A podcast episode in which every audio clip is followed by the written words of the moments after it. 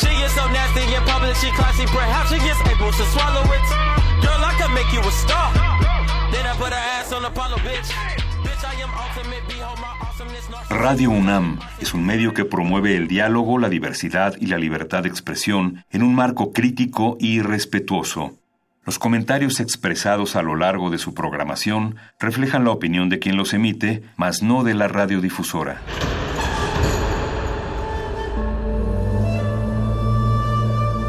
Un templo para la apreciación del ser mediante el sonido. mediante el sonido. Para nosotros. El sol sale durante la noche. Nuestros gritos llevan la mesura del silencio. Y el descontento está lleno de baile y risas. A todo, incluso a nosotros, nos resistimos. La universidad Ustedes y nosotros somos la Resistencia modulada. Todos somos máquinas perfectas, antenas, dispositivos inteligentes. Somos la comunidad más grande de la historia. Somos la comunidad más grande de la historia. La tecnología es abrumadora. Aquí puedes usarla a tu favor. Resistor. Resistor.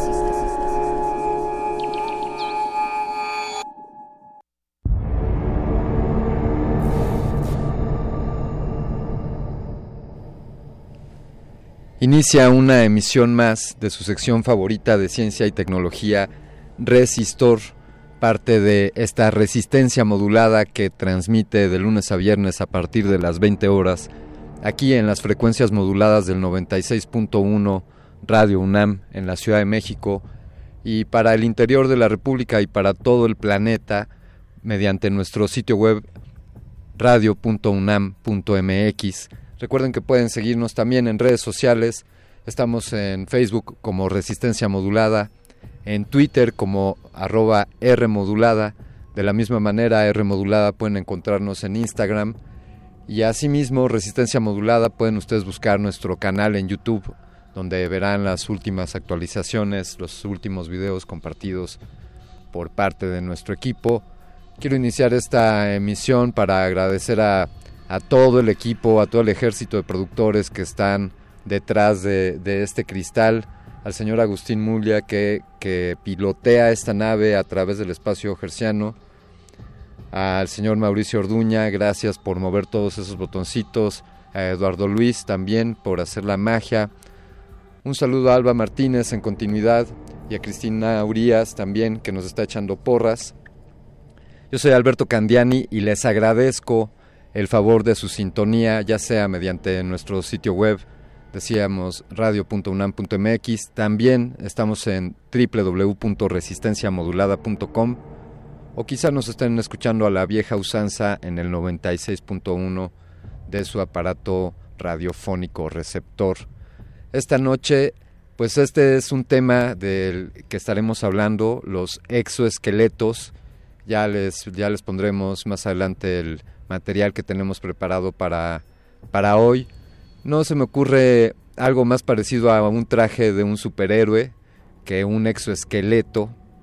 Si ustedes echan ahí un, un chapuzón, una googleada como se dice por este término, pues encontrarán distintas aplicaciones. Estos pueden funcionar para pues para fines militares, quizá que para que un soldado pueda caminar mayores distancias o cargar más peso en su mochila o su armamento sin, sin cansarse. También para aplicaciones médicas, por ejemplo, para personas con algún impedimento para caminar o incluso quizá para personas de edad avanzada a quien les vendría bien un apoyo. Este podría ser el bastón, el bastón total, un sistema que se conecta bueno, que se ensambla alrededor de tu cuerpo y te ayuda a tener más fortaleza en las coyunturas, en las flexiones y, también para no solo para las piernas, sino para los brazos, los exoesqueletos pues es una tecnología que ha surgido recientemente, pero que en México está teniendo un, campo fértil para, para desarrollarse. Quiero invitarlos a que nos comenten ustedes qué opinan de los exoesqueletos, para qué creen que podrían ser útiles los exoesqueletos. Si tienen a bien comunicarnos por Twitter, arroba Rmodulada y decirnos su opinión, estaremos acá al pendiente para conocer su, su visión de este tema. Desde luego también nos servirá esto para la conversación que tendremos con nuestro invitado. Ya les tenemos una, la sorpresa de, de quién es nuestro invitado. Es un especialista en este tema, alguien que ha dedicado los últimos años de, su vida a esta técnica, al desarrollo de esta tecnología. Tecnología pues que es eh, desarrollada en, en, varios lugares en el mundo, pero que en México además somos también orgullosamente innovadores en estos temas. A mí se me ocurre quizá para pues para el día a día, para caminar, podría haber ahí la, la controversia de que si esto nos debilitaría y haría que, no nos fortalezcamos, por ejemplo, al caminar. Pero quizá para realizar tareas que requieren más fuerza, para, para mover cosas en nuestras casas, por ejemplo, que estén muy pesadas, o me imagino quizá en un taller mecánico para, pues, para ayudar ahí a las personas que trabajan a, a mover este tipo, a mover cosas pesadas, un motor. Eh, preguntas como, ¿qué tanta qué tanta incremento hay en la fuerza de una persona con el empleo de uno de estos sistemas de exoesqueletos, para qué aplicaciones decíamos, esperamos ahí sus comentarios. Quizá esto sea también eh, un potencial explorador del espacio, esa es también otra forma de verlo, el que quizá los astronautas o los que se aventuren más allá de esta atmósfera puedan tener como herramienta un sistema de estos exoesqueletos para desempeñar sus labores o incluso, esta es una pregunta que yo tengo reservada para, para nuestro invitado, incluso si estos podrían funcionar a control remoto, a distancia.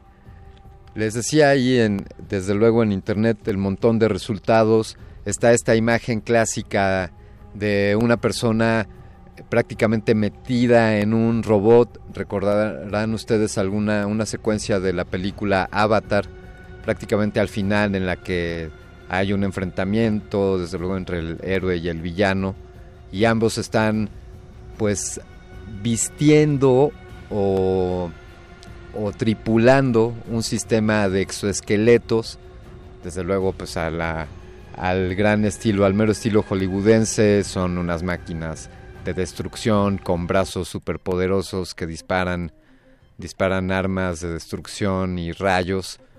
Pero este es un escenario, quizá quizá un vehículo que nos ayuda a desplazarnos a, a mayores distancias o quizá decíamos herramientas que nos hagan que nos hagan estar más fuertes. Vamos a dar inicio a este a este resistor tenemos algo de música preparada para ustedes. Les vamos a poner, esto es originalmente escrita por el señor David Bowie, lanzado allá en el año de 1970 bajo el sello discográfico Mercury Records o RCA. Esta rola es The Man Who Sold the World. Estás en Resistor.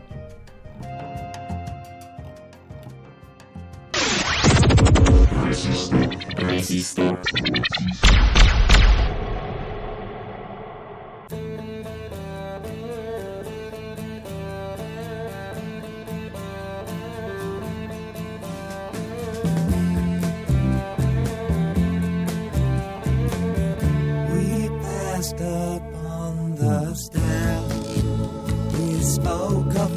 and when, although I wasn't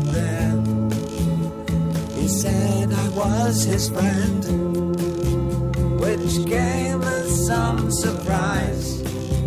I spoke into his eyes. I thought you died alone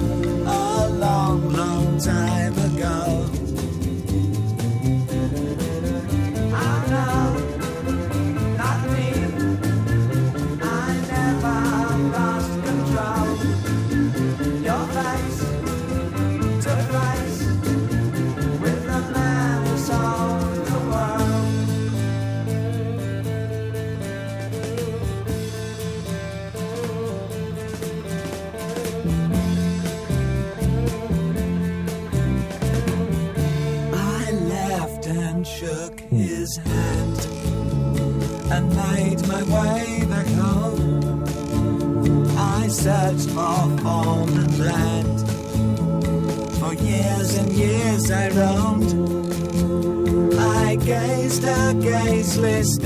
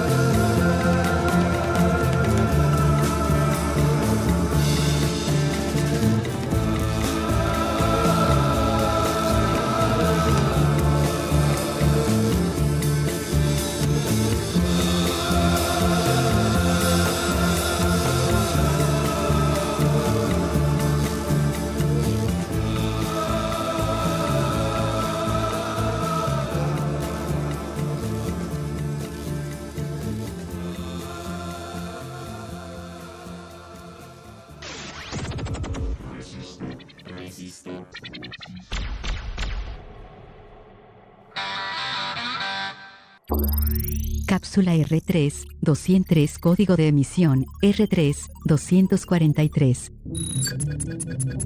1, 6, 1, 0, 10, 9. Inicia secuencia sobre exoesqueletos.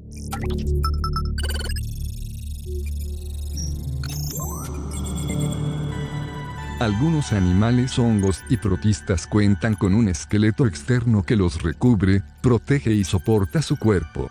Esto les proporciona sostén y eficacia en el aparato muscular, están compuestos de diferentes materiales, óseos o cartilaginosos. Para los peces la dentina y para las tortugas la quitina. Compuesto de carbonato de calcio para algunos moluscos y también los corales. Hablamos de los exoesqueletos. Los artrópodos, que por cierto son el más numeroso y diverso habitante del reino animal, son dignos representantes del uso de los exoesqueletos. Los seres humanos no contamos con esta característica, pero sí contamos con la capacidad de entender este mecanismo y poder desarrollarlo de manera artificial. Actualmente se están desarrollando exoesqueletos como herramientas para el uso de los seres humanos en distintas áreas ya sea para ayudar a personas con lesiones en la espalda o con alguna incapacidad para caminar. También existe el uso de exoesqueletos en la milicia para dotar a los soldados de capacidades sobrehumanas y también podemos encontrarlos en la industria. Para levantar cargas pesadas o que un obrero pueda desempeñar con menor esfuerzo su tarea. En México hay un creciente desarrollo de estos mecanismos en los ámbitos de la salud y la industria. Los exoesqueletos pueden hacernos más fuertes, hacernos caminar cuando nuestro cuerpo no lo permite o incluso tener fuerza más allá de lo humano. ¿Te gustaría utilizar un exoesqueleto? ¿Desea repetir esta información? Inicia resistor. Esto es una señal.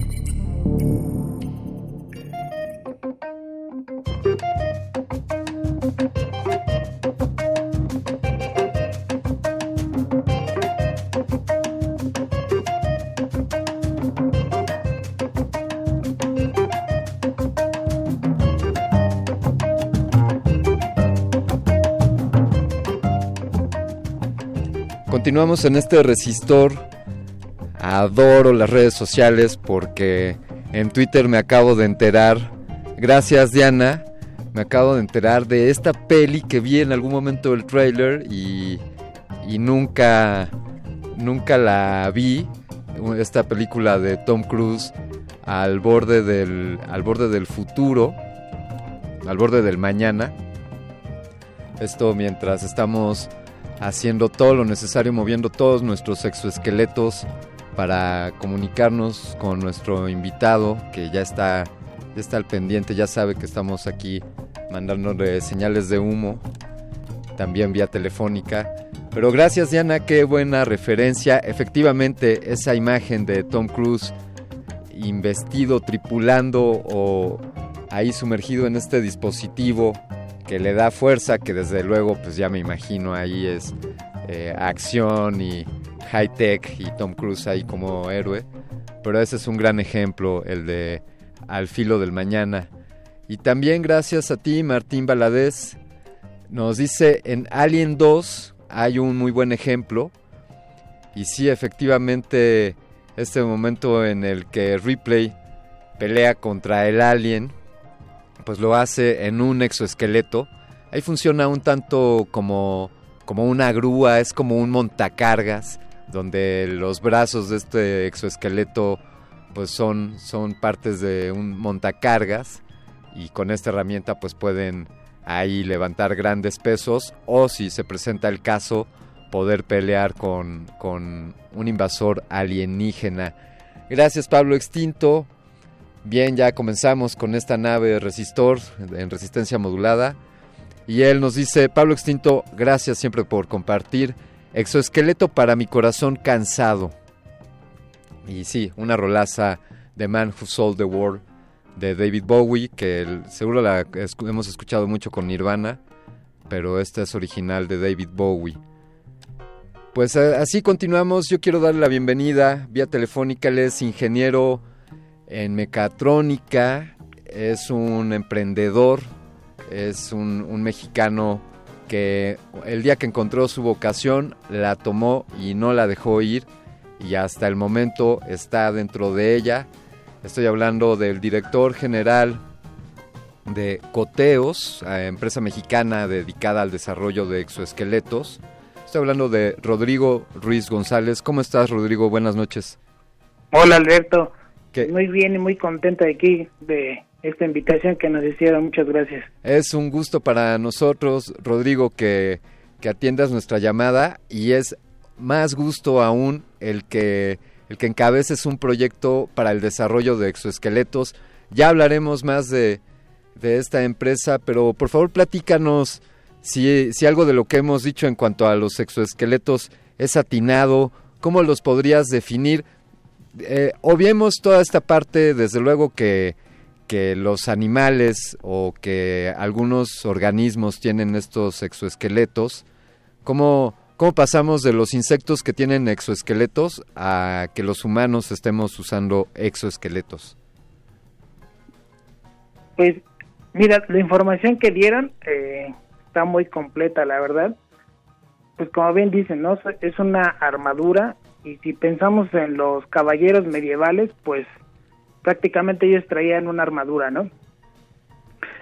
Este, al día de hoy, ¿cómo podemos definirlo? Yo creo que ya en la parte de eh, tecnológica, eh, nosotros lo definimos como un esqueleto artificial vestible que aumenta tus eh, capacidades físicas humanas. Claro, porque, por ejemplo, a diferencia de, de las armaduras que podrían aumentar la capacidad de, resistencia ante un golpe, por ejemplo, pues estas implicaban una carga, ¿no? ¿no? La armadura no me hacía sentir más ligero. Sí, no, de verdad de esas personas que traen esas armaduras los este los admiro, ¿no? Y aparte la espada, ¿no? Quién sabe cuánto podía pensar. Entonces yo creo que un exoesqueleto de los que hoy en día pues eh, vemos ya en la industria pues les, les pudieron haber servido bastante. ¿Dónde comenzó este, este tipo de herramientas? Eh, no sé si podríamos hablar de un inventor del exoesqueleto o fue algo que fue sucediendo de manera gradual. Pues fíjate que eh, al igual que ha pasado como con muchas, eh, bueno, o muchos de los desarrollos tecnológicos que hay hoy en día, como por ejemplo las computadoras, ¿no? Que también no hay como una persona específica que digamos, a él inventó la computadora, porque fueron esfuerzos de grupos de investigación en diferentes partes del mundo, entonces no hay como poderle acreditar esto a una sola persona. Los exoesqueletos es un tema similar, ¿no? Este, en internet podemos encontrar fotografías de personas, o por ahí hay una muy famosa de mecánica popular, de los años 50, donde trae precisamente una ilustración, una persona con un exoesqueleto, ¿no? Que, pues, mm, si bien no es como los que hoy en día podemos ver en el mercado, pues eh, eh, la idea principal pues está ahí muy bien ilustrada, ¿no? Claro. Sí, por ahí ya, ya encontramos una casi en blanco y negro, ¿no? Se ve un poco en sepias. Ándale. Y, y, es este, parece casi un transformer con un humano ahí metido. Así es.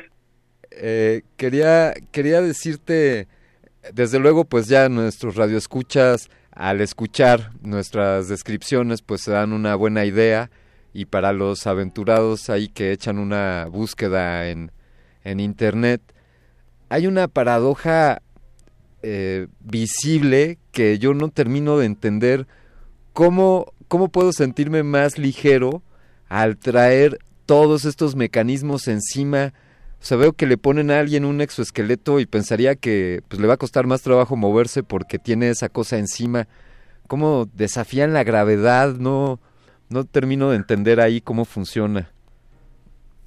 Ok, mira, este, aquí habría que eh, hacer una clasificación más detallada de, de estos equipos porque si bien hace rato también comentabas, ¿no? De que están estos equipos que viste en la película de Avatar, sí. que para nosotros es un robot tripulado o para eh, toda la cultura del anime japonés, pues son los famosos mechas como Mazinger Z y eh, Gundam y todos estos robots que son tripulados. Entonces, eh, si vamos eh, eh, hablando específicamente de exoesqueletos, pues la idea es que sea un equipo que es vestible y efectivamente te ayuda a incrementar tu capacidad física sin que tú sientas un esfuerzo adicional, ¿no? Entonces, los exoesqueletos que se usan para eh, los brazos, pues son equipos que están dentro de las normas de peso que puedes cargar en una jornada de trabajo y la capacidad de carga tampoco es como de, pues voy a poder levantar 200 o 300 kilos, ¿no?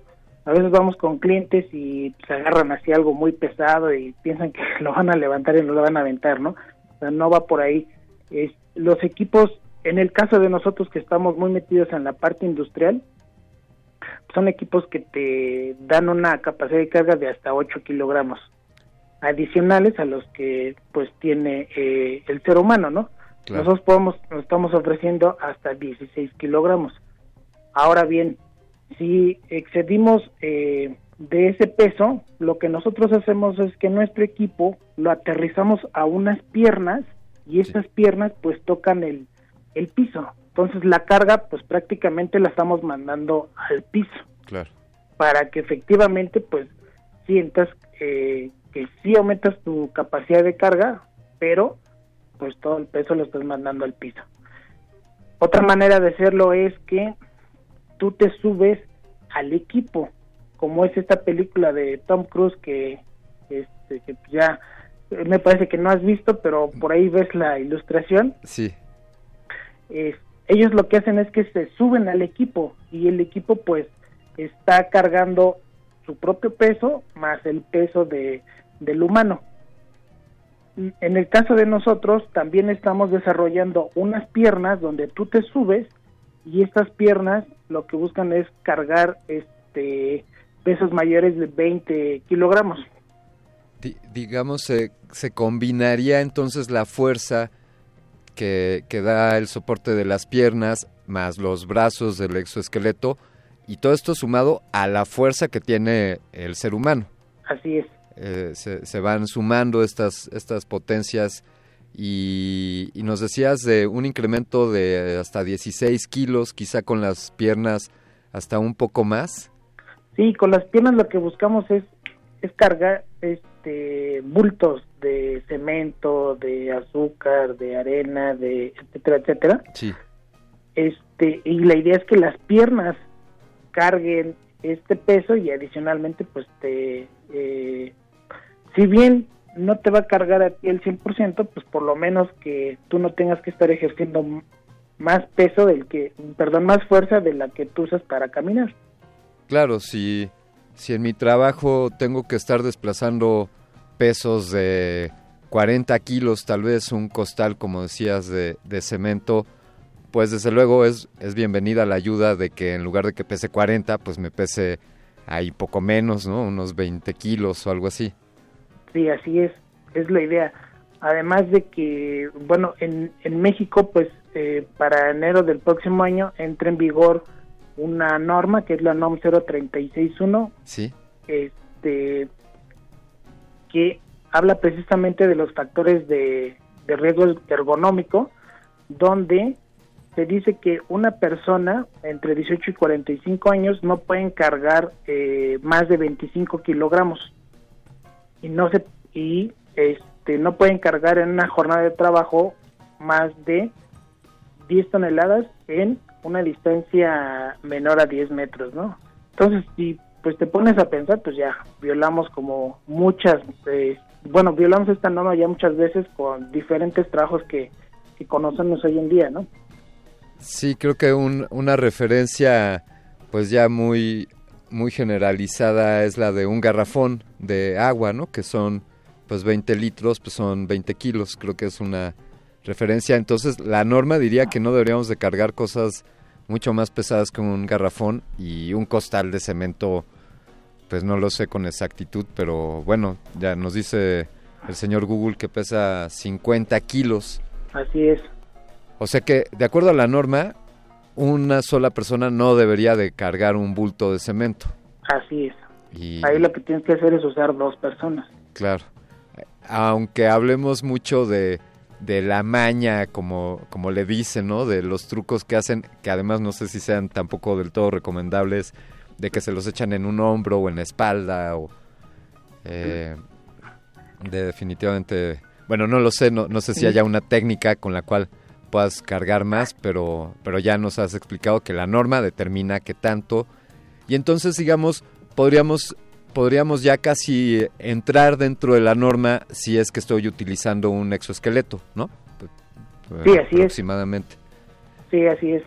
Sa- sabemos que, bueno, que el área de expertise de ustedes es, es en temas para la industria. eh, ya te pediré que platiquemos más sobre el proyecto de ustedes en la siguiente parte, pero me gustaría que nos compartieras si tienes referencias en otro tipo de aplicaciones, ya sea que ustedes hayan eh, intervenido en ellas o que estés tú al tanto de, de esto, pero por ejemplo en temas de salud para ortopedia o para personas con problemas en la espalda, ¿tú tienes noción de esto? ¿Es algo que, que la medicina esté volteando a ver? Sí, claro. De hecho, eh, yo como inicialmente eh, los empecé a ver en el mercado fue en aplicaciones médicas y mucho para eh, las personas que ya no tienen movilidad de la cintura hacia abajo y lo que se buscaba es que pues estas personas volvieran a, caminar, ¿no? Que hoy en día este hay varias compañías que hacen esto, que tienen un exoesqueleto, eh, adicionalmente tienen que usar este muletas, como yo lo he visto, este, pero bueno, pues yo creo que para una persona que está postrada en una silla de ruedas, pues debe ser algo maravilloso, ¿no? Que te puedas levantar y puedas caminar por ti mismo. De hecho, en México hay una compañía que se llama Rocky que hace este tipo de, de exoesqueletos. Están, como yo los he visto, están muy metidos en la parte de, de, eh, de la rama médica, ¿no? Eh, ¿Qué más hay? Este, sí hay equipos para rehabilitación, este, y también eh, acaba de salir por ahí una noticia de un, un, un, este, una persona que ya no tenía movilidad de ninguno de sus miembros del cuerpo Sí. que lo suben precisamente a un exoesqueleto. Digo, es todavía un prototipo porque no este no está del todo este eh, no es comercial todavía, es prototipo, pero esta persona con el pensamiento está manejando el, el exoesqueleto. Eh, en, algún video, eh, en una charla que estabas dando al respecto, y escuché que mencionaste esto de incluso con el pensamiento. Eh, hasta ahora, lo que hemos hablado hasta este momento, pues debe ser una, una relación mecánica entre el movimiento de mis extremidades y el exoesqueleto, pero ¿cómo puede, cómo será la interfase para que a manera por- mediante conexión cerebral podamos manejarlos. ¿Cuál, ¿Cuál es la idea en ese camino? Fíjate que hace como, ¿qué será? 25 años, yo vi en este en un programa, Sí. este, eh, este programa está eh, enfocado en, analizar diferentes eh, nuevas tecnologías de ese tiempo, ¿no? Tal vez hasta fue hace más tiempo de 25 años. Y salió un, este, una persona, era un neurólogo, que tenía un yate, bueno, un yate muy sencillo, este, y recuerdo que se colocó una banda en la cabeza con unos electrodos y bueno, este, conectado a un sistema ahí, este, electrónico, y él podía comandar el timón de su de su yate ¿no? entonces esta tecnología tampoco es que digamos que es algo desconocido ya es este ya hay personas que, que han estado trabajando con este tipo de cosas yo te puedo comentar de hace 20 años cuando egresé de la escuela eh, compañeros de mi generación controlaban una una silla de ruedas con este, con los músculos de la mandíbula, ¿no? Sí. Que es eh, el principio similar. Entonces, eh, la idea de esto es que podamos captar ondas cerebrales que amplificamos, llamamos un circuito donde las amplificamos, es- las filtramos y las podemos este, discretizar para que sea una señal que mueva este, eh, algún tipo de, de, mecanismo o de músculo mecatrónico. Fantástico. Eh, ansiosos por, por ver esto. Queremos pedirte oportunidad para seguir conversando contigo después de hacer una pequeña pausa musical, si nos permites. Claro que sí. Muchas gracias. Vamos a escuchar, compuesta por el señor George Thorgood en el año de 1982, por gracias al sello discográfico EMI. Esto es Bad to the Bone.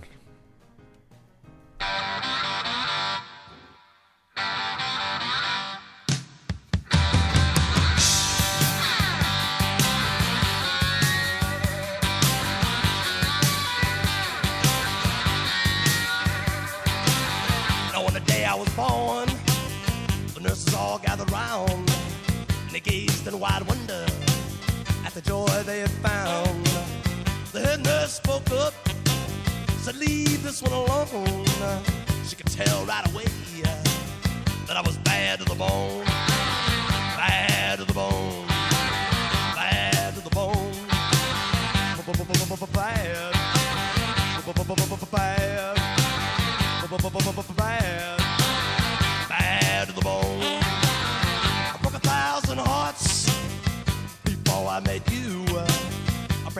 thousand more, baby, before I am through.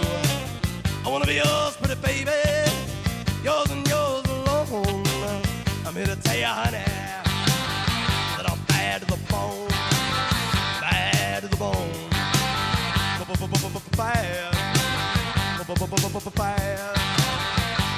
bad, bad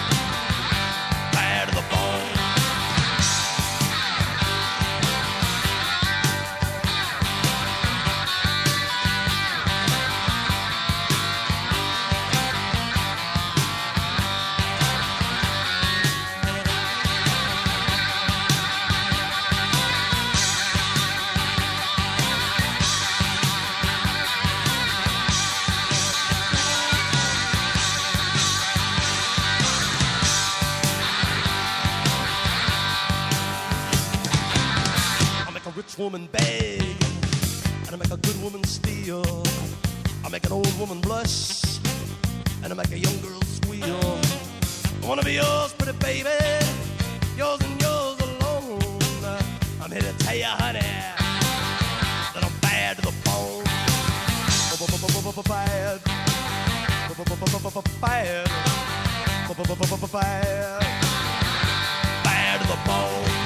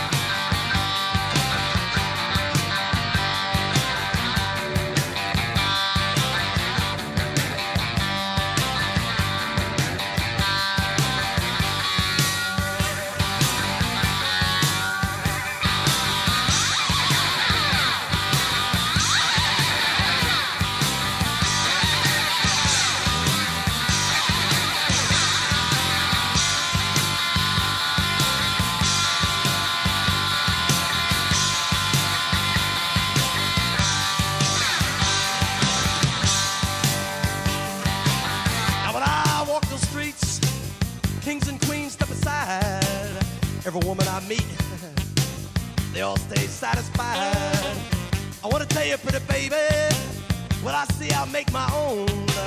And I'm here to tell you, honey, that I'm bad to the bone. Bad to the bone. Bad. Bad.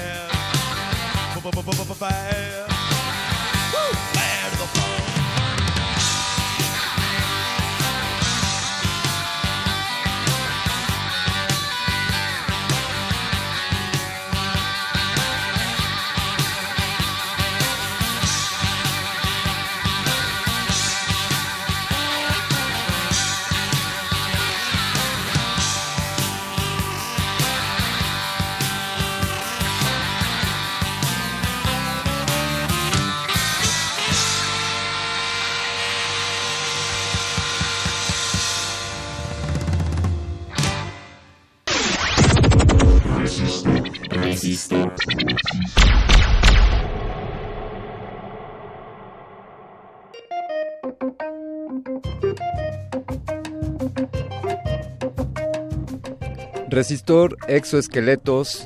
Tenemos en entrevista a Rodrigo Ruiz González, ingeniero y director general del proyecto Coteos, que es un proyecto enfocado al desarrollo de estos sistemas de exoesqueletos. Y Rodrigo, tenemos aquí un par de comentarios de la, de la creciente comunidad de Resistor. Nos dice, nos dice Diana, nos pregunta, ¿en un futuro estaremos trabajando con estos exoesqueletos mano a mano? ¿Qué opinas al respecto? ¿Crees que es una tecnología que se llegue a masificar al grado tal de que esté al alcance prácticamente de cualquiera? Yo creo que sí. Ya. Sí, sí, definitivamente sí. Sí, me, ya me lo imagino para, para el cotidiano. Yo planteaba ahí un poco esta de, pues podría haber una eh, discrepancia en cuanto a ejercitarnos, pero pues si nos puede ayudar con, con cargas, lo, lo veo fantástico. También quiero compartirte, Rodrigo, un comentario y una pregunta que nos tiene Martín Valadez. Él nos dice que, bueno, la tecnología que comentabas, estos electrodos eh, de aquel señor que podía controlar su yate con el pensamiento, que él nos dice que es algo similar a lo que utilizaba el doctor Steve, Stephen Hawking, eh, este, esta forma en la que podía controlar su silla e incluso, bueno, pues podía escribir o hasta hablar, ¿no? Había un poco con- controlado con el cerebro y otro poco con los gestos de su rostro, ¿no? Sí, así es. Hay, hay algo que nos dice Martín Valadez, también nos pregunta si los brazos robóticos pueden ser considerados como exoesqueletos? Los brazos robóticos, los industriales como tal, no, estos son, son robots. Claro. Al no ser vestibles, no los podemos considerar exoesqueletos. Donde sí quiero hacer una distinción es, eh, es lo que comentaba hace rato, ¿no? De los robots tripulados que si bien pudiesen actuar de forma autónoma, tú los puedes tripular, pero pues siguen siendo este, equipos tripulados por una persona. Claro, claro, eh, ahí está esa diferencia. Yo, yo, te tengo un par de preguntas eh, ya un poco más, más clavadas, pero yo tengo esta curiosidad. Nos hablaste, me gustó el dato de, de este incremento de fuerza de que algunos equipos de 8 kilos y equipos que ustedes ofrecen hasta de 16 kilos. Dime, ¿ese es un parámetro a medir? ¿Esa sería una especificación por decir este exoesqueleto incrementa la fuerza hasta en tantos kilos? Y de ser así un parámetro, es un parámetro que podría ir en, eh, que podría, ¿qué tanto se podría lograr o a qué estamos aspirando lograr en cuanto al incremento de la fuerza? Sí, también este, conforme va avanzando el, desarrollo, este, definitivamente pues la idea es que podamos brindar a las personas mayor capacidad de, carga, siempre obviamente cuidando la integridad física de la persona. Ese es un hecho. ¿A qué aspiramos? Pues como fíjate que también ahí en la oficina siempre tenemos ese debate entre pues en qué momento deja de ser el exoesqueleto un exoesqueleto y se convierte en un robot tripulado, ¿no? Yo sigo afirmando que todavía el que el equipo que viste Tom Cruise en esta película y que también se parece mucho al exoesqueleto que acaba de la noticia de que la persona que no tiene movilidad en el cuerpo lo puede manejar con, con la mente, para mí sigue siendo un exoesqueleto. Un robot tripulado pues ya es, este, la evolución de, para mí, eh, es la evolución de un exoesqueleto. Y ya con un robot tripulado pues puedes manejar cargas, nosotros estamos pensando de hasta media tonelada, ¿no? Ah, bueno, eso, eso ya es casi un, es un automóvil pequeño, ¿no? Media tonelada. Sí, incluso hasta puede ser más, ¿eh? Sí. Así que ahí, este, pues nuestra imaginación es el límite. Oye, tengo esta otra curiosidad, eh, ya que aprovechamos este resistor que podemos hacer este tipo de preguntas, pero pueden existir porque donde estuvimos viendo en, en tu sitio, en el sitio de tu proyecto, bueno, pues para los brazos y para las piernas o incluso que se conecten, pero pueden existir, digamos, por extremidades. O sea, por ejemplo, una rodillera puede tener las capacidades de un exoesqueleto como para que la rodillera te asista para poder flexionar mejor o con más fuerza la rodilla o el codo, Sí. por ejemplo.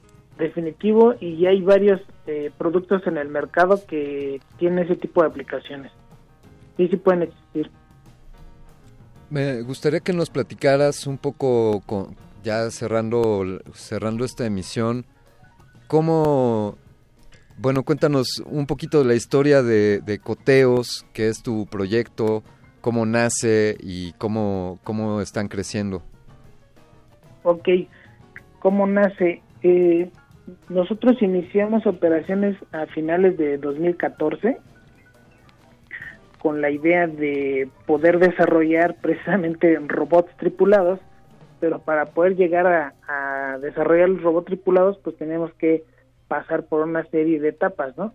Entonces, lo primero que hicimos fue desarrollar una gama de productos que no son tan disruptivos, que les llamamos asistentes de carga, que es una combinación entre un robot industrial y una grúa. Te das cuenta que es un robot industrial que opera a una persona y le ayuda a cargar. Claro. Es después de, de, de cuatro años de, de comercializar este tipo de productos, nos capitalizamos para poder entonces empezar a, invertir en investigación y desarrollo para desarrollar nuestro exoesqueleto, que es la segunda gama de, productos que tenemos en la mira.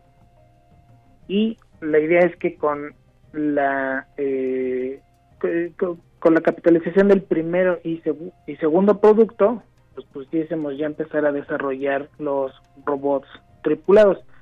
Que nos aventamos por ahí a hacer unas partes, eh, prototipo de, de los brazos a escala. Ya, ya iniciamos, pero bueno, todavía es un proyecto a, a largo plazo. Eh, cuando empezamos a vender los exoesqueletos, pues en la industria, eh, eso fue el año pasado, hubo como un rechazo, ¿no? Porque no entendían bien la tecnología. Este año, pues empezamos a, a tener más este, aceptación, pero pasa que eh, muchos de nuestros clientes eh, son de compañías eh, europeas o americanas. Eh, eh, estos clientes pues empezaron a ver como ciertas aplicaciones en sus países y entonces fue como, ah, tú también haces exoesqueletos, me interesa, pues ven aquí a, a vendernos tu producto, ¿no? Y pues que empezamos a tener mayor aceptación este año. ¿Qué tanto, cu- cuánto cuesta un exoesqueleto así si ya me quiero llevar uno a mi casa para cargar los bultos de cemento? Ah, Ok, mira, tenemos este equipos que, que son mecánicos y hay equipos que son eh, mecatrónicos. Los mecánicos están entre 3.000 y 3.500 dólares y los mecatrónicos eh, entre 4.000 y 4.500 dólares. Y si ya quieres la parte de arriba más las piernas, cuestan aproximadamente 7.500 dólares. Eso es. Eh, nos, nos dará mucho gusto hablar con ustedes dentro de poco tiempo, esperamos, pero que ya hablemos de robots tripulados, como nos has dicho, es el, el plan de crecimiento de tu proyecto. Con todo gusto. Por, por favor, comparte para nuestra audiencia si tienen ustedes un sitio web, redes sociales o cómo los pueden encontrar nuestros radioescuchas para saber más sobre, sobre estos exoesqueletos. Sí, claro, el sitio web de, la compañía es www.coteosgroup.com y la marca de nuestros equipos se llama Cotema, entonces www.cotema.com. Este, ¿cómo se escribe Cotema? Es de kilo, O de Omar, T de Tito, E de Efraín, M de mamá, A de Aura, H de hueso.com. Cotema con, con K y H al final.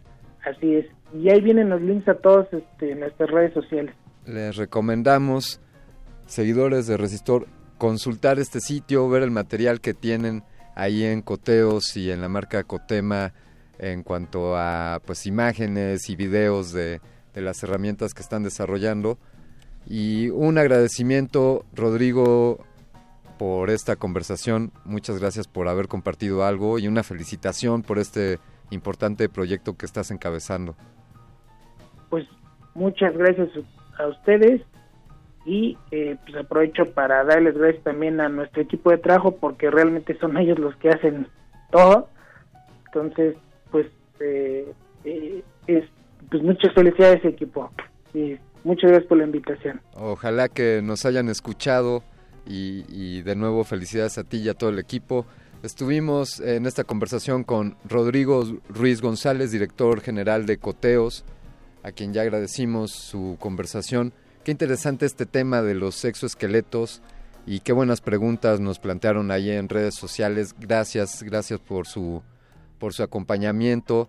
Gracias Pablo Extinto por esos comentarios. Y sí, sí, ya es una personalidad que se va gestando aquí en este resistor.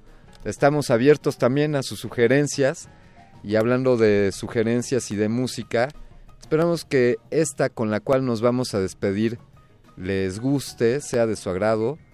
Yo antes de mandar esta rola agradezco de nuevo al señor Agustín Mulia que sigue ahí piloteando la nave. Agradezco a, Edua- a Eduardo Luis por mover todos esos botoncitos, supongo que de algo servirán todos esos botones que mueve. También a Mauricio Orduña, muchas gracias por el apoyo. Yo me despido, soy Alberto Candiani, también quiero agradecerte a ti por sintonizarnos cada semana y por seguir fieles a esta sección de Ciencia y Tecnología Resistor. Vamos a cerrar esta emisión con un rolón. Esto es de los señores King Crimson es una versión un poco más reciente eh, en un concierto en Montreal y lo que vamos a escuchar a continuación es I Am a Dinosaur. Escuchaste Resistor.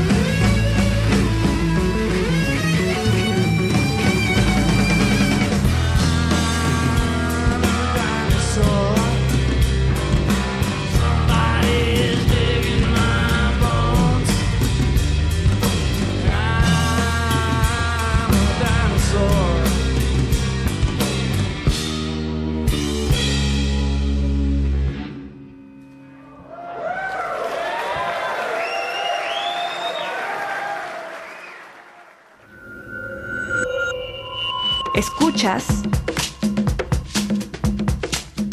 96.1 de FM. XEUN.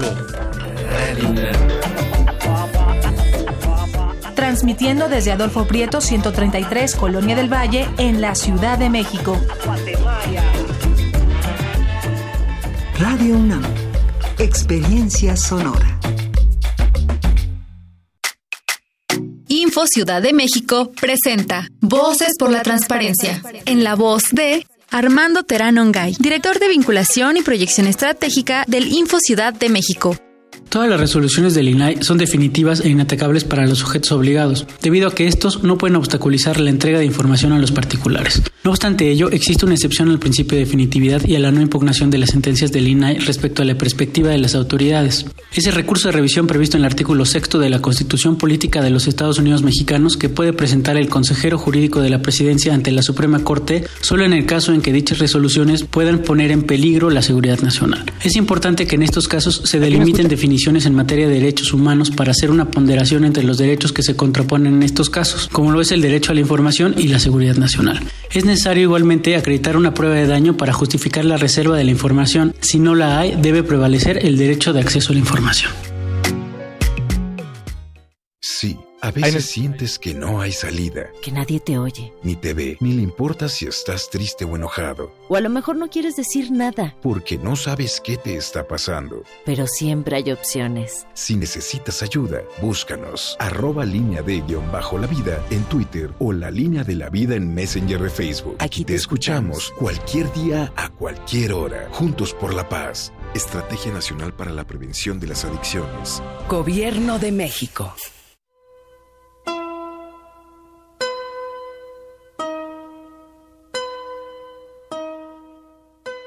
Hay algunos que nacen con estrella y otros estrellados. Y aunque tú no lo quieras creer, yo soy de las estrelladísimas. Frida Kahlo.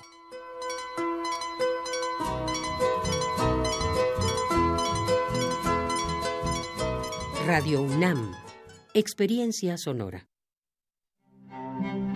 Por las que ya no están. Por las que nos faltan.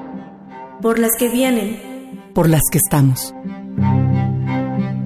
Radio UNAM y la Feria Internacional del Libro de Oaxaca, edición número 39, los invitan a participar en este evento dedicado a las mujeres. También dedicado a las lenguas originarias en el Año Internacional de las Lenguas Indígenas, a Francisco Toledo con el lema Todos extrañamos a Toledo, Y con la presencia de Salman Rushdie, famoso porque en 1989 una fatwa lo condenaba a morir. Continuemos replanteando el mundo juntas a través de la literatura en la FIL Oaxaca. Del 19 al 27 de octubre en el Centro Cultural y de Convenciones de Oaxaca, proponemos la escritura y la conversación para reinventar la vida nuevamente. Mayores informes www.filoaxaca.com.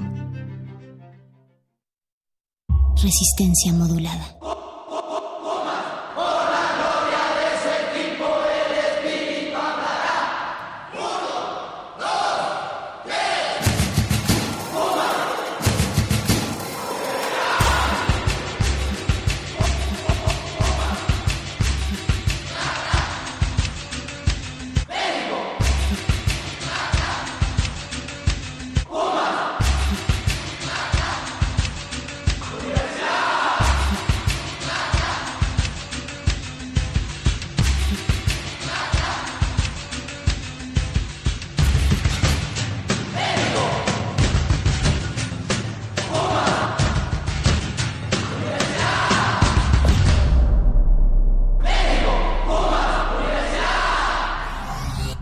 Resistencia modulada.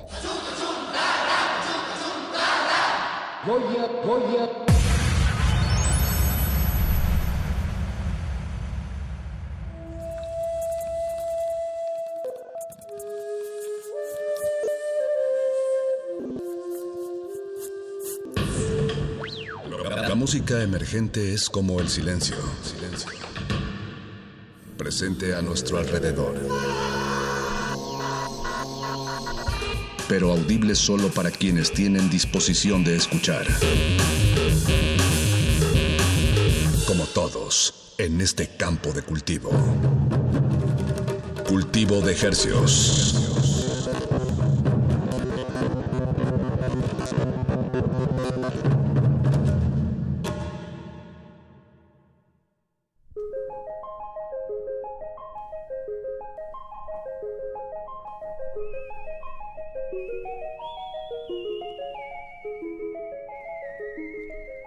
Organismos audiosensibles y radioceptibles inmersos en las ondas hercianas. Bienvenidos a otra emisión de Cultivo de Hercios, el invernadero musical de resistencia modulada que se atomiza y transmite peligrosamente todos los lunes y jueves a las 9 de la noche en compañía de ustedes y de música recién hechecita, cultivada que hacemos llegar hasta sus oídos a través de esta frecuencia 96.1 de FM Radio UNAM, la salvajemente cultural, transmitiendo a todo el Valle de México a través de estas frecuencias y a la aldea global a través de nuestro portal en línea www.resistenciamodulada.com. Les saludan desde estos micrófonos su servidor Paco de Pablo. Del otro lado en la producción se encuentra Eduardo Luis Hernández Hernández. Qué buen nombre, amigo. Siempre lo diré completo, aunque no te guste, lo siento. También está don Agustín Mulia, aquí en la operación técnica, Alba Martínez en continuidad.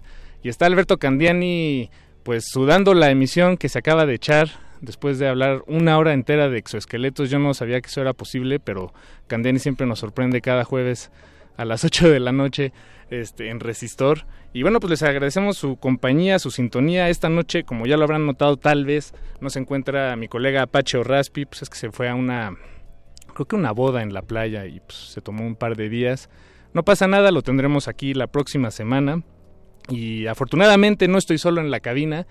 Eh, vamos, vamos, vámonos recio, vámonos directo a la yugular, porque ya tenemos aquí a nuestros invitados de esta noche, que, que pues los tendremos un ratito, porque vienen de visita, pisa y corre, así decimos por acá, no sé cómo digan allá en Colombia. ¿De carrerón de pronto? De, afán. De afán, eso. De afán. Pues los tenemos de afán, Electric Sasquatch, eh, eh, David, Johnny, bienvenidos, ¿cómo están? Hola, ¿qué tal? Uh, ¿Qué tal Paco? Gracias por tenernos acá. No, pues gracias a ustedes. Un gustazo. Muchísimas gracias por la invitación, estamos súper orgullosos de estar acá. No, pues gracias a ustedes, eh, gracias a toda la gente de Intolerancia que, que, hizo esto posible, que nos, nos conectó, eh, nos presentó con, con, su proyecto y la verdad sí, no queríamos eh, quedarnos sin, pues, sin, sin, que nos visitaran eh, aquí en la cabina durante su estadía aquí en México que Super. llegaron hace ya unos días, ¿no? Este, sí. Ya llevan, ¿qué, dos una semanas? Semanita una semana y un... No, y un día. Un día, sí. Una semana El miércoles hace ocho días llegamos. El miércoles hace ocho días. O sea, ah, ayer exacto. hace ocho días. Eso. Pues, pues bienvenidos muchachos. Muchísimas gracias por el recibimiento. Estamos muy contentos de estar aquí en México, nuestra segunda avenida. Eh, adoramos la, la, el país, adoramos la gente, la comida, los paisajes y pues nada, el público mexicano. La cultura. Eso. Pues, el orgullo es, de la identidad que tienen es algo que envidiamos realmente. Sí, por, eh, lo, lo, envidian. Es, sí. Allá en Colombia, ¿cómo, ¿cómo es distinto? Es diferente, es diferente. digamos que la identidad cultural de México es muy arraigada, es muy fuerte y se ve en todos los aspectos culturales, en la música, en la comida, en el vestuario, en la forma de hablar. Y digamos que Colombia pues puede estar un poco más dividido y puede ser como un poco menos. Ese orgullo patrio mm. es un poco mm, muy no de sé, la selección de fútbol sí, diría más yo. bien en cambio, acá sentimos que la gente está muy orgullosa de ser mexicana y que a pesar por ejemplo de Ciudad de México de ser la capital tienen pues como una calidez absurda que Uf, nosotros claro. nos sentimos sobrecogidos. Es, es muy rico estar acá de verdad. Han sido muy generosos ustedes en pues en compartir todo su, su viaje hasta ahora en, en sus redes sociales. Sí, Se ve que han, es. han, uno puede notar que han comido rico, que han... Sobre todo. Es un tour gastronómico. Es, es música y después comida para nosotros. Aquí está nuestro nuevo sencillo, pero chéquense antes estos tacos que nos desayunamos. Más o menos. Más o menos. Bueno, pues eh, Electric Sasquatch, eh, su, su agrupación, son seis integrantes. Aquí tenemos a dos de ellos el 33.33% Así ad infinitum. Exactamente. De, este, los demás es, ya están ahorita en Bajo Circuito, que es un foro que, que, para quienes no lo conocen está ahí en el Bajo Puente, muy cerca de la colonia Condesa. Eh, porque van a presentarse ahí en como 40 minutos. minutos. Exactamente. O sea, los invitamos a todos los que estén pendientes, escuchando, que estén cerca, por favor arrímense y chequen nuestro proyecto que va a estar buenísimo el concierto de hoy. Buenísimo, no, pues gracias por venir a este, eh, aunque se tengan que ir en un ratito, es, no importa, es suficiente. No, Vamos a poder no podíamos dejarlo pasar. Sí, no podíamos dejarlo pasar esta Eso. invitación. Eh, porque además, si uno ve videos, o bueno, digo, quienes los vayan a ver en vivo ya lo verán eh, pues, de en carne propia, de cerquita. ustedes tienen toda una producción en el escenario Así es, yo, la, yo definiría más el grupo que como una banda de rock, yo diría que nosotros somos un proyecto artístico que está articulado con una parte visual muy, muy predominante, Eh, se puede evidenciar en los videos y también en la puesta en escena, eh, desde, el- desde la parte teatral, el vestuario y, y como el show en general. Eh, y pues también no- nos gusta mucho trabajar con artistas visuales que, que vienen a aportar al proyecto de manera pues como significativa. Eh, en cada uno de nuestros trabajos hemos tenido un artista diferente eh, y bueno, este último, este último sencillo que, está- que, que, que estamos lanzando pues no es la excepción. Hicimos, tuvimos la oportunidad de hacer el video con una gran cine- cinema- cineasta, perdón, una gran cineasta de Cali eh, que, que estudió en Los Ángeles, se llama Natalia Armida y pues el video está muy chévere, lo codirigí yo con ella y, y bueno pues chequenlo en nuestro canal de YouTube Electric Sasquatch para que no se lo pierdan. Es, es como ver un, ahora que lo pienso, es como ver un grupo de Sasquatches este, ahí en escenario más o menos. Por ahí leí en algún lugar en, en línea que hay una figura mítica que a la que ustedes eh, referencia, hacen referencia eh, con, con el vestuario que tienen. Bueno, así poco. es. Eh, nu- nuestra, nosotros, para nosotros es muy importante estar conectados con nuestras raíces, con nuestro origen, con Colombia. Y bueno, los mitos y las leyendas eh, son una forma, y la literatura son una forma de mantenernos conectados con eso. Eh, nuestros trabajos, nuestro- nuestras historias, la narrativa, eh, siempre tiene un arquetipo que es un Sasquatch eh, y, y vive diferentes, en un, diferentes universos, diferentes aventuras y así se ha construido todo este universo. Y bueno, pues eh, en, el- en lo último que, que venimos a mostrar, cada uno digamos que ha, ha asumido la representación de, un, de uno de estos mitos colombianos que, que, que nos atañan tanto a nuestra tierra. Entonces esa es como nuestra manera de, de mantener el vinculito ahí, además de la parte musical, claramente que no es fusión, pero tiene sus influencias de música colombiana, de lo que nosotros crecimos eh, aprendiendo y tocando. Sí, claro, sí, sí se nota. Eh, eh, también su música es muy, vaya, ti- tiene estos tintes, digamos, el lugar común sería decir, pues es rock con como psicodélico, ¿no? Este, de- digo, es como el lugar común más fácil de, de Sí, como para ubicarlos. La familia, digamos, la grande sería rock alternativo. Exacto. Y obviamente ya como las, las aguas que navegamos están entre la psicodelia, está el stoner. Ah, Nos han dicho mucho aquí en México que progresivo. La verdad nosotros no nos consideramos tan progresivos, pero sí nos hemos dado cuenta que sí. Que resulta que sí. Sí, resulta que sí. Lo que pasa es que nunca ha sido con esa intención vir- de virtuosismo. Y de complejidad Sí, de como que no vamos a hacer las, y- sí. vamos a llenar esto de No. pepas y de, no, siempre es como tratando de ser consecuentes con lo que queremos contar. Y, y- y honestos. Creo que la- una, una de las grandes características de, de nuestro proyecto es que nosotros hacemos la música con toda la honestidad del mundo, eh, desde el corazón y desde las tripas, y eso es lo que la gente va a, a- a vivir, ni siquiera a ver, sino a vivir una experiencia, digamos que sensible. Eh, en ese orden de ideas, pues creo que sí es, es diferente autodenominarse de alguna manera o encasillarse en un género. Yo creo que eso lo hace más bien a lo largo de la historia, siempre lo ha hecho la gente. Entonces, pues dejemos que la gente nos diga que sonamos nosotros. Sí, exacto. Sí, Total, sí, sí. total, total. Pues, pues escuchemos de, de una vez, eh, arranquemos con este viaje musical. Eh, ustedes tienen publicados, son dos discos, bueno, dos eh, Sí, larga dos duración. larga duración y ahorita y estamos lanzando sencillo. este, este sencillo titulado Nox, pero vamos a arrancar con el sencillo del, del segundo álbum titulado Aquarimantima. Que es el que tiene un video, este... El del pez. El del pez, El del pez. exactamente. Ningún animal fue maltratado en el rodaje del video, claro. Así parezca. Ahora, antes de sonar Aquarimantima, quiera, yo quería hacerles este comentario eh, que ya lo había pensado cuando escuché el disco por primera vez. Pues lo escuché de corrido y vi que pues ese Re bien. está ahí. eh, sí, exacto. Es que ahí yo no sabía, pero cobra mucho más sentido escucharlo de corrido. eh, vaya, porque las canciones sí están muy bien hiladas. El Está final pensado de una, así. exacto. Está el final de una así. se convierte en el principio de otra. Eh, la primera canción que escuché fue Aquarimantima y luego ya me, me- me escuché el resto del disco y cobró mucho más sentido Aquarimantima después de escucharla de la, eh, o sea, al escucharla después de la canción que le precede, la de Absu. Ajá, Abs- uy, Este, Absu es mucha canción. Yo tenía muchas ganas de escuchar esas dos juntas, pero creo que si las ponemos ahorita Sí, juntas nos se, nos va a ir 15 la, minutos se nos va a ir la mitad de, de la intervención. Sí. Este, entonces, digo, ahí está la invitación para la audiencia para que escuche todo el disco de corrido. Ahorita vamos a dar unas pequeñas mordidas De Eso, a este a este álbum. Entonces escuchemos Aquarimantima del álbum Aquarimantima de la banda Electric Sasquatch que está aquí en la cabina con nosotros esta noche.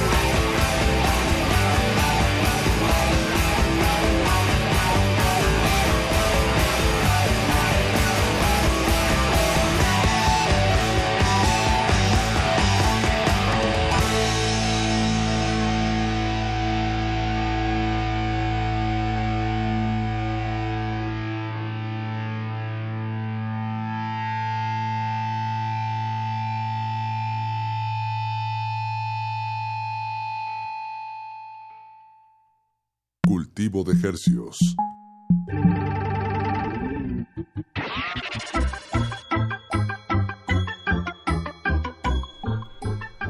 Eso que escuchamos fue Aquarimantima de la banda Electric Sasquatch de su álbum Aquarimantima que se publicó hace un par de años. Así es, 2017. Sí. El lanzamiento de Aquarimantima. El sencillo, pues eso que acabamos de escuchar se publicó en el 2016 con el video y ya todo el disco sí salió en el 2017. Ok, ok. Y, y desde que salió eso hasta ahora, ¿qué, qué los ha mantenido ocupados, muchachos? Bueno, pues muchísimas cosas. Eh, nosotros en 2016 pues tuvimos como una, digamos que una pérdida en la banda. Se Eh, salió un el vocalista, miembro. el vocalista anterior tuvo pues como una oportunidad de irse a vivir fuera del país, se fue a Australia y se radicó allá. Entonces digamos que perdimos guitarrista y, vo- y vocalista porque él también tocaba guitarra. Y bueno, fue como vamos a dejarnos tumbar por esto, vamos a seguir adelante y vamos a ser flexibles y vamos a ser fluidos. Y en ese Mm. momento, el Johnny Layton, que está aquí presente, eh, fue el productor Hola. de los dos primeros álbumes, entonces fue como la persona idónea para entrar a tocar teclados, mientras que el tecladista que originalmente estudió guitarra, en ese momento Lucas Orejuela entró a tocar guitarra, entonces y el, y el baterista que era Alejandro Orejuela, baterista siempre, muy buen cantante, pasó a cantar y necesitamos entrar a otra persona que tocara batería, entonces digamos que la banda se reconfiguró por completo. Y digamos que en estos dos años, además de girar y de tocar mucho y tal, también nos ocupó volvernos a encontrar a nosotros con, esto, con esta nueva formación. Y eso fue lo que nos, Claro. nos digamos que nos tomó más tiempo para volver a México. Venimos muy contentos y celebrando 10 años de formación eh, este año, entonces como que fue muy al lugar la venida ah, de nosotros y, y también pues como sí, eso nos ocupó volvernos a encontrar musicalmente. Sí, claro, una curiosidad porque, o sea, el disco se grabó con, con Johan, que fue la persona que se fue, pero no lo giramos con Johan. o sea, se Claro, giró claro, reconfigurado, entonces precisamente como se estaba girando el disco, no había quedado mucho tiempo para encontrarnos de nuevo en la música, pues porque obviamente al, al cambiar integrantes, pues la dinámica se vuelve un poco distinta.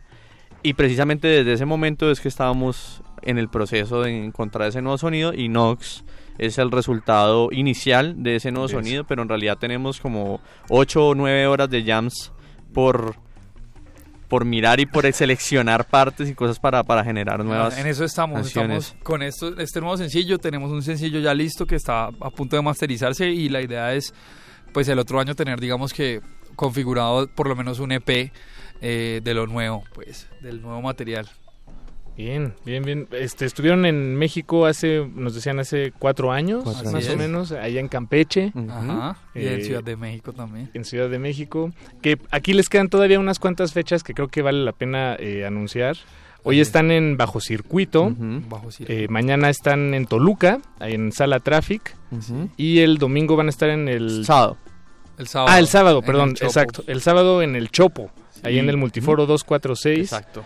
Y este es el evento, el del sábado, en el que van a tocar con El Monstruo son los otros. Ajá, exactamente. ¿Ya los, ya los Sí, sí. escucharon? Rocco El ha sido Rocco, sí. increíble con nosotros, se ha portado A muy bien. Se ha portado muy bien con nosotros. Como dicen ustedes a toda madre. Sí, exacto.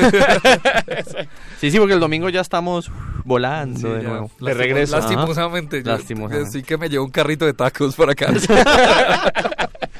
Ah, pues igual y ya, ya una vez que, que partan muchachos, vamos a compartir a la audiencia un tema del monstruo son los otros. Creo que no está, no está de más. eh, Eso. a, a cobijar eh, pues el... eh, Para que se animen a ir sí, este momento exacto, Sí, sí, sí, específico De, de, de, pues, de la unión de ustedes.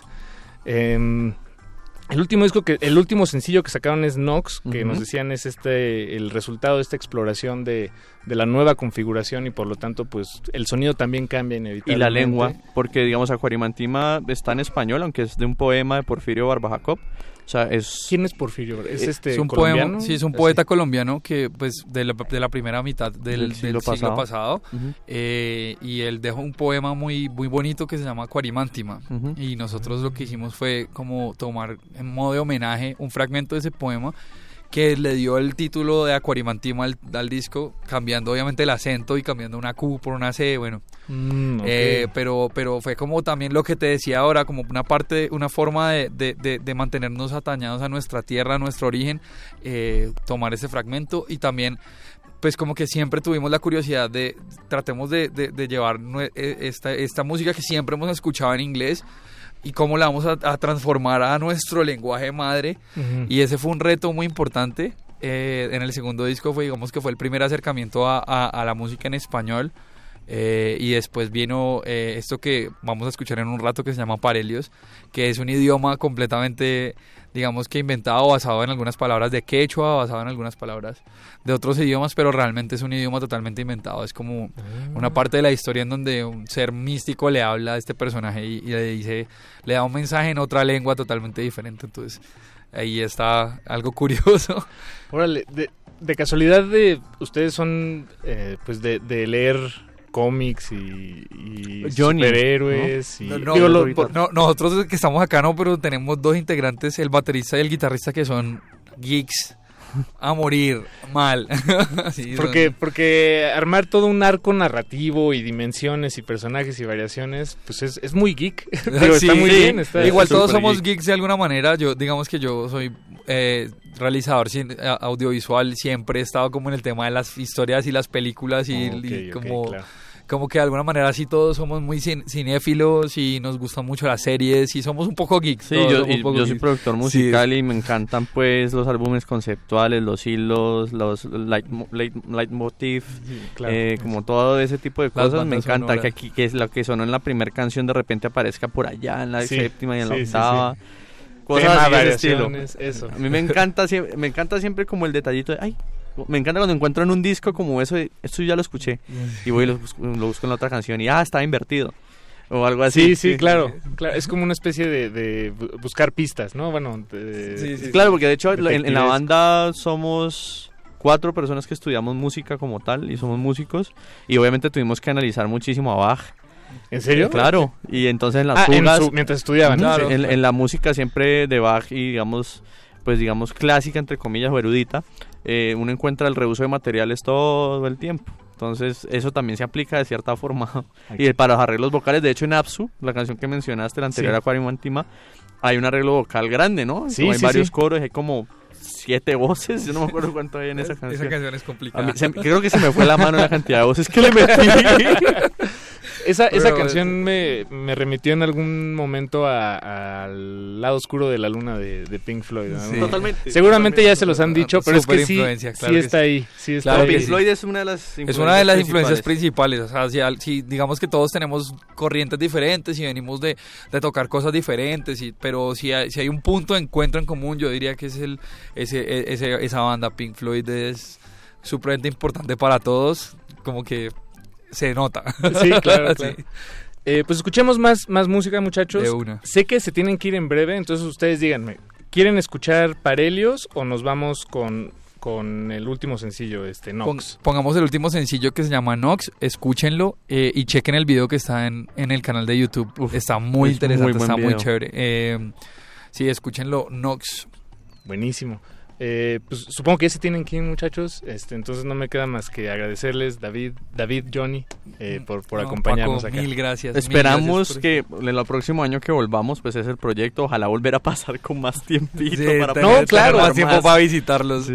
Y poder Ustedes son bienvenidos acá. cuando- Muchas gracias, Paco. Y, y digo nada más para que sepan, vamos a escuchar ahorita Nox, pero también vamos a escuchar Parelios después para, este, pues digo, pues tal vez ustedes ya no están en la cabina, pero su música sí se queda aquí con nosotros. Bueno, gracias y Eh, gracias a todos los oyentes. Por favor, chequen nuestras redes sociales. Estamos como Electric Sasquatch en, en todas, en Instagram, en Facebook y en nuestro canal de YouTube. Denle manito arriba y suscríbanse para, para que sigan pendientes de lo que está pasando con Electric Sasquatch. Ojalá los que están en Toluca los veamos mañana allá y este sábado en el Chopo En el o en el Chopo. Multiforo 246 sería hermoso. Eso. Y bueno, para quienes puedan, si está escuchándonos en, en el auto o en la calle o cerca de esta zona, pues acuda al bajo circuito que en unos minutos más estarán presentándose en vivo. Es un gran foro, una gran banda y bueno, muchas gracias por Listo, visitarnos. Paco, muchas gracias. Gracias, los dejamos con Nox de Electric Sasquatch.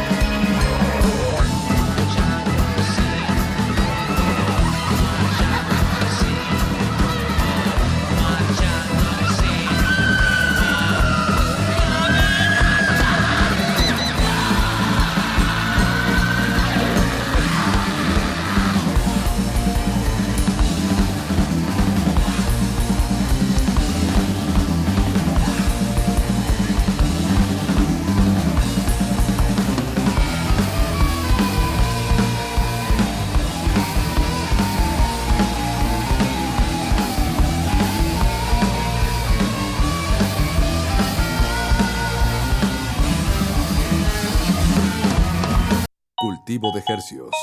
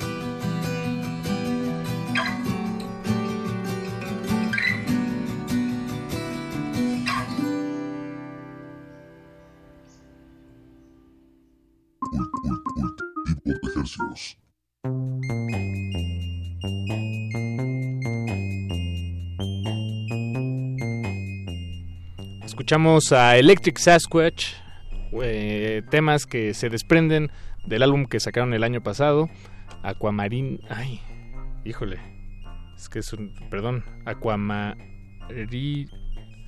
Aquamari... Aquamaríntima, que me tomó más tiempo de lo que me hubiera gustado eh, sacar esa palabra al aire.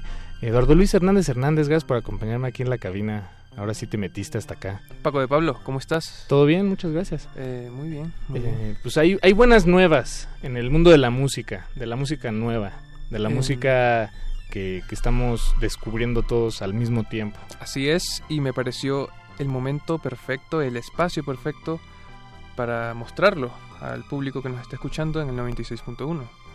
Se trata de un viejo camarada de aquí, de, de este espacio, que la verdad yo, yo lo recuerdo que hemos tenido varios enlaces telefónicos, pero no sé si nos ha acompañado. Sí, sí, sí, de No hecho sí nos ha acompañado, creo que en el marco de el festival eh, Marvin, porque también participó hace, hace un par de años, estamos hablando de Manuel Ferraz, él es un productor venezolano eh, reside- que reside aquí en la Ciudad de México, y el viernes 11 de octubre, el viernes pasado, eh, presentó su disco Rumbo, eh, su primer eh, su primer disco. Es su primer disco. Ya habíamos escuchado muchísimas cosas de él. Tiene- Escuchamos el sencillo de Turista, eh, también Incógnito. Incógnito, que salieron este año a principios, ¿no? Si Eh, no- Creo que están desde el año pasado incluso. Sí, pero ¿sab- ¿Sabes quién nos puede decir? Manuel Ferraz que está en línea con nosotros desde Guadalajara. Hola amigo. Hola, buenas noches, ¿cómo están? ¿Cómo estás? ¿Qué tal? Muy, muy bien, muy bien, muchas gracias por recibirme nuevamente en su programa. Claro que sí. ¿Dónde- ¿Qué haces en Guadalajara? Mira, estoy aquí con un viejo amigo, Alberto, Alberto Sangarón. Saludos a Alberto Sangarone, que también lo hemos tenido aquí en el programa. Claro. De CISA. Porque tengo una presentación hoy y mañana acá en la ciudad, entonces, bueno, Wow. sí, de visitar aquí eh, a las viejas amistades. Qué, qué chido, qué chido. Tienes dos, dos, toques, dos toquines entonces eh, eh, hoy Sí, y sí. mañana. Sí, exactamente. Vale, qué bien, qué bien. Pues qué bien, ¿cómo te ha ido con el disco? Pues muy bien, ¿eh? Muy buena recepción y la verdad bien contento de finalmente haber dado a luz pues este material con el que he estado trabajando ya hace un rato, ¿no? Este disco que se llama Rumbo salió hace unos cuantos días, como bien decía Eduardo Luis. Eh, pues un disco de, de, de varios temas, 11 canciones. Eh, la mayoría son como unos bocados de, de música muy suave y como que quiere invitar a bailar, pero también quiere invitar a que te tires al sillón. Son bien seductores. Sí, es música seductora, exactamente. Exactamente, música sensual. Entonces, para- Eh, ¿cuán- ¿Cuánto tiempo, amigo, eh, te, to- te tomó como, como armar el proyecto? Pues mira, el proyecto de Rumbo salió aproximadamente hace tres años, desde que estaba en Colombia, o sea, salí de Venezuela, estuve en Colombia un rato y, y de hecho el título Rumbo viene de ahí de que bueno, este es el rumbo que voy a tomar ahora y todo este álbum es el proceso y el resultado de todo este proceso de transición y, de explorar nuevos sonidos y, también de nuevas facetas y todo este trip que quise aplicar a mi proyecto. Este, pues nada, fue a partir de hace tres años que hice la primera canción que ha sido el focus track del álbum, que es tú y yo, hasta, bueno, hasta los 11 temas, ¿no? Como, como el resultado de todo esta, este experimento, digámoslo así. Qué chido. Aparte, eh, te uniste con, con... O sea, tienes varias colaboraciones en el disco. Tengo una colaboración. Ok. Sí. Con Sabino. Con, con Sabino, un rapero acá de Guadalajara que, que, bueno, ya armamos esa canción hace más de un año y bueno, que recientemente llegó al millón de reproducciones en Spotify, entonces es como que fue como pues, una gran alegría. Qué ¿no? bien, felicidades. Sí, sí. Y a- aparte, tú produces todo, todo el contenido... eh, Exactamente. Toda la música. Sí, soy el productor de todo el álbum, o sea, Ferraz, o sea, a- el rumbo es el resultado de, de todo lo que yo puedo ofrecer, pues, como artista, intérprete y productor, ¿no? Este, básicamente es algo que hago yo solo desde la composición hasta el mastering. Buenísimo. Y aparte, eh, ¿cómo te va con esto de, de cantar en las canciones? Que era algo que no hacías hace, hace Sí, un tiempo. sí, eso fue, pues cantar en las canciones eh, fue el nuevo reto, ¿no? este eso y tocar la guitarra también en, en mis propias canciones. Creo que ese fue el gran reto de todo este proceso y creo que a, a lo largo de todos estos tres años me ha, pues me ha gustado y me he dado cuenta de que sí le ha, le ha dado algo muy positivo al proyecto. Y ahora, ahora que ya está publicado el, el disco, Manuel, ¿qué sientes que te quitaste un peso de encima o, lo ves más como una aventura que está, eh, un rumbo que estás a, punto de encaminar? Exactamente, sí. Mira, es algo es más satisfactorio que otra cosa, porque sí es un material que, bueno, muchas canciones ya tenían casi tres años y otras tenían algunos meses, pero haberlo lanzado todo es un, pues sí es un- una gran satisfacción, ¿verdad? Pero siempre veo este, este álbum como un warm up de todas las cosas que ahora ando haciendo. O sea, ya estoy trabajando en nueva música y, y siento que este álbum fue, es una buena carta de presentación para, pues nada, como a dar un preámbulo a lo que pueda venir acá en mi carrera. Buenísimo, amigo. Aparte, bueno, estás produciendo, aparte de, de, de- de cosas tuyas propias, eh, has estado trabajando en el mundo de la música de lleno. Sí, totalmente, totalmente. Recientemente firmé con Universal Music Publishing y me ha traído bastantes oportunidades para trabajar con otros artistas muy buenos. y, y bueno, sí, sí he estado muy activo en todas partes, ¿no? Tanto en la producción como, como pues en mi parte personal de Ferraz y composición y todo ese trip. Te- no- ¿Nos puedes decir algo? o sea, ¿se, puede saber con qué otros artistas Un- estás chismes- trabajando? un o- chismecito. O, eso es- estás bajo contrato? Pues por ahora no me gustaría como decir nada porque sí, sí ya está bien reciente y, y como que me gustaría mejor como que ya las cosas estén afuera y decir mira esto y esto y esto, ¿no? Porque si no, Claro. Ya nos no voy a hacer que no se ven. Buenísimo, amigo. Vale, entonces eh, a mí me gustaría escuchar un poco de, de- de las canciones en lo que queda de tiempo. Yo, eh, yo abogaría porque escuchemos eh, dos temas. Eh, primero el que tú mencionas, Manuel, el de tú y yo. Eh, Que, que no, no me acuerdo cuál fue el término que usaste, pero fue el, la primera el- canción que, que, que compusiste. Sí, es el focus, sí, fue la mira. Con esa canción empezó todo este trip de interpretar mis propias canciones y es el focus track del, del álbum. Entonces sí es un tema bastante importante porque fue el primer tema que dije, bueno, esto puede, esto puede agarrar un rumbo, ¿no? Eh, claro, claro. y, y pues sí es un tema muy importante y fue un tema decisivo para decir, mira, vamos a, a tomar esta dirección, vamos a tomar este rumbo, vamos a... porque y, y afortunadamente, bueno, ha tenido buena recepción, las plataformas digitales lo han apoyado, han salido en playlists importantes de Spotify y así. Entonces, cada vez más, pues cada vez como que un escalón más que ayuda al proyecto, ¿no? Eso. Pues, pues empecemos escuchando tú y yo, el, el tema tú y yo, y lo, mm, después nos vamos a, a escuchar nuestros horarios, que es el tema que grabaste con, con Sabino, que pues es un, eh, como decías, un MC pues acá reconocido también. Sí. Eh, entonces es, es interesante ahí lo, el- lo que lograron producir en conjunto. Y pues eso, Manuel, muchísimas gracias por, por tomarnos la llamada a estas altas horas de la noche. Bueno, muchas gracias a ustedes por siempre invitarme a su casa, ¿no? Claro que sí, amigo. Mucha suerte hoy y mañana en Guadalajara y por favor dinos tus redes sociales para que la gente esté pendiente de ti.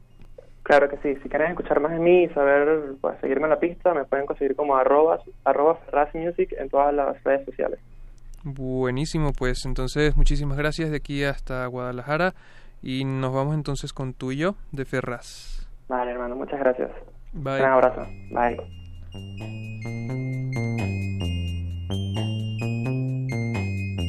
Cultivo de ejercicio. Cultivo de ejercicios.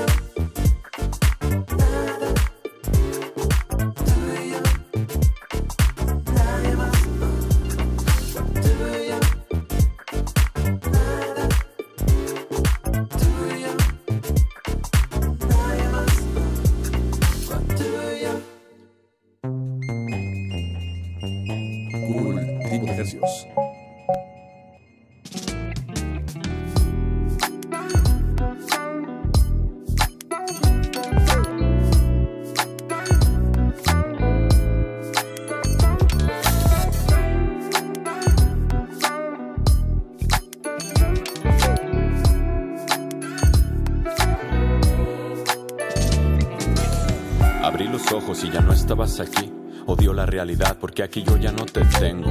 Anoche fuimos a pasearnos por París. Viste que amanecía y solo dijiste ahorita vengo. Es solo en mis sueños en donde tú te apareces, entre cielos azules o nadando con los peces. Se ha convertido insoportable el despertar, no puedo esperar a que se vuelva a ser de noche y regresar. Cuando estoy despierto las horas son aburridas, no le encuentro sentido esta cara de la vida. Va terminando el día y conforme entra la somnolencia, puedo sentir que se presenta tu presencia. Y si piensas, no estoy tan desviado. Al final lo que te llevas de esta vida es lo experimentado y si lo que sueño contigo es mucho más real de lo que vivo, fíjate que tú te has convertido en mi más grande motivo.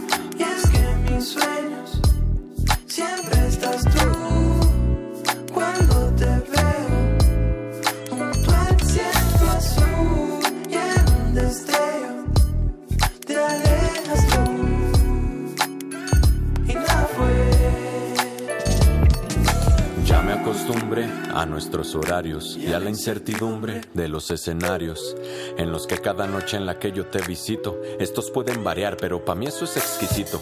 No voy a negar que hay días en los que yo hago trampa para vernos fuera de lo acostumbrado y eso a mí me encanta. Me escapo del trabajo para dormir la siesta, solo para saludarte y saber cómo es que tú estás. Tu voz bajita, suavecita, es mi tonada favorita. Tu sonrisita tan bonita esa boquita tan finita. Sueño con los dos, sueños húmedos entre los cielos azules. Los destellos me confunden. Tus luces me fascinan como la aurora boreal. Mis sueños, experiencias son más reales que la vida real. Y es que mis sueños siempre estás tú.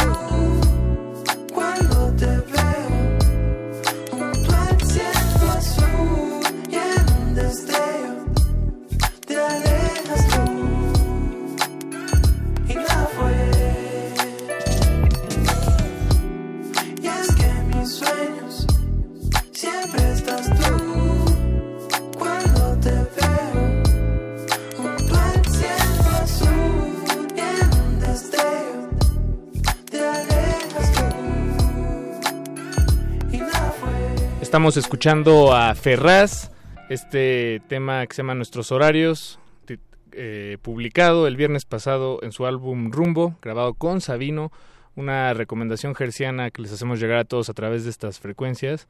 Y ya antes de terminar esta emisión de Cultivo de Hercios, queríamos compartirles un tema que ya habíamos cantado al inicio de esta transmisión. Se trata de El monstruo son los otros, un proyecto de Rocco de aquí de la Ciudad de México que lleva cerca de dos años publicando una, una obra magna que está separada en cuatro, en cuatro, en eh, publicaciones, EPs, y está a punto de sacar la cuarta y última entrega.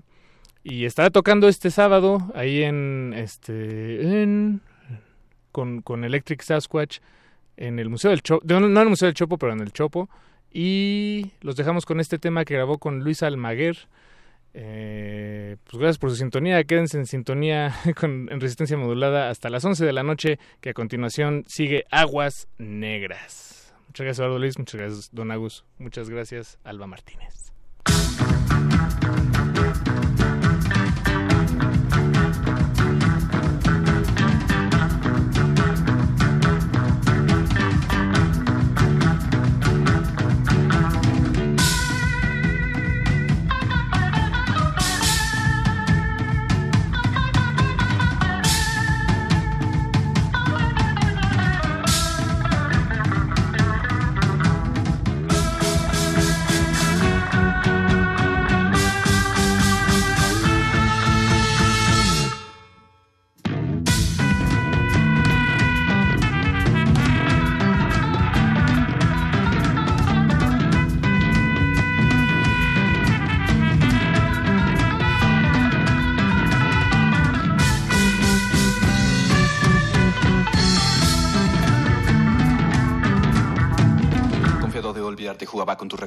La noche aclaraba y un cigarro me fumaba. Eras libre como el viento y peligrosa como el mar, una rima, cuerpo y cara y tu beso charlatán.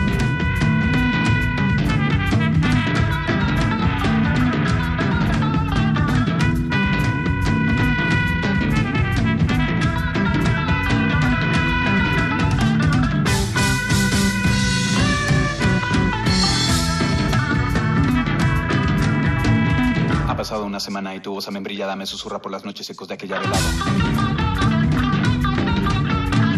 Me pensaba gavilán, victorioso con su presa, pero me tornó paloma tu fantasma en mi cabeza. Y así, la música en la radio me entierra una daga cruenta cuando escucho la canción que te dedico aunque no sepas. Y que dice así. Aquellos ojos verdes, como un lago, en cuyas quietas aguas un día yo me ahogué. No sabe la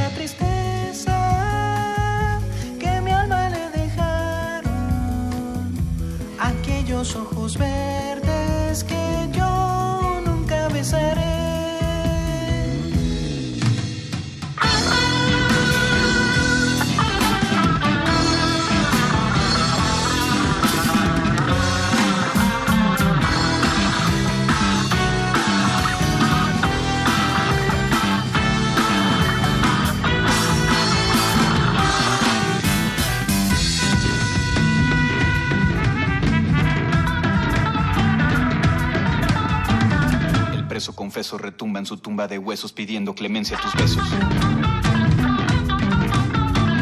Y te siento y me siento por medio de versos, por miedo del rostro que ya no recuerdo. Y así, aunque el tiempo haya borrado tus facciones, queda en mí una reminiscencia que me sigue día y noche.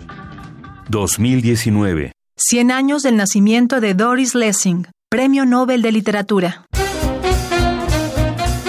Cuestionario Lessing. Pregunta. ¿Qué cualidad aprecia más en un hombre? Respuesta. Que tenga el poder, ¿Y en una mujer? que se lo deje creer. ¿Cuál cree que es el problema más grande de la humanidad? Con miles y miles de millones de seres semejantes a nosotros en este planeta, todavía estamos dispuestos a creer que cada uno de nosotros es único, La palabra que más le disgusta negro, y la que más ama. negro, ¿Cuál es su color favorito? rojo. Doris Lessing. 96.1 FM. Radio UNAM. Experiencia sonora.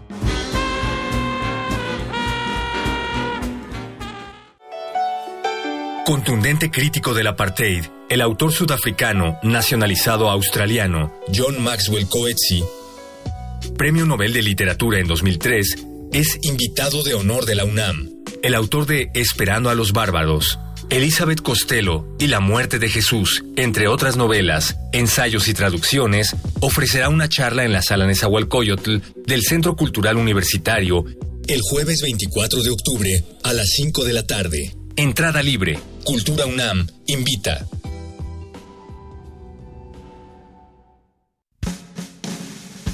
Para unos, la decisión popular es el principio de un mundo más justo. Para otros, es un fenómeno peligroso susceptible a la manipulación. El Programa Universitario de Estudios sobre Democracia, Justicia y Sociedad te invita a asistir al ciclo de conferencias magistrales Repensar la democracia en una era de transformación social mundial. Conferencias de Olga Sánchez Cordero, Manuel Castells, Manuela Dávila, Porfirio Muñoz Ledo y Marcio Poshiman. 16 y 17 de octubre, Auditorio Alfonso Caso, dentro del campus de Ciudad Universitaria. Informes y preregistro en www.dialogosdemocraciaunam.mx.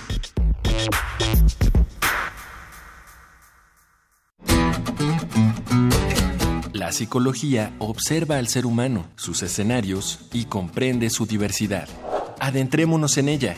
Juntos hagamos conciencia, psicología y sociedad. Con Berenice Camacho y las doctoras en psicología Tania Rocha y Mariana Gutiérrez. Todos los lunes a las 18 horas por el 96.1 de FM y su retransmisión los jueves a las 19 horas. O si lo prefieres, escucha el podcast en radiopodcast.unam.mx. Radio UNAM, experiencia sonora. Todos resistimos. Sido la rebeldía indomable de miles. No nos va a detener. No va a haber paso atrás. Resistencia modulada.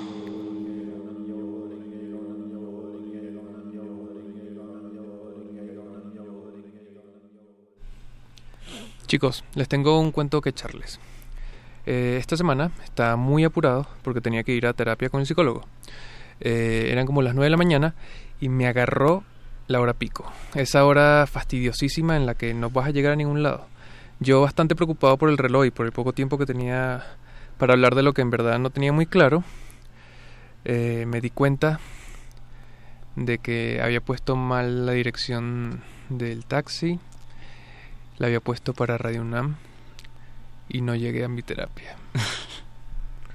Doctor Freud tiene una teoría distinta.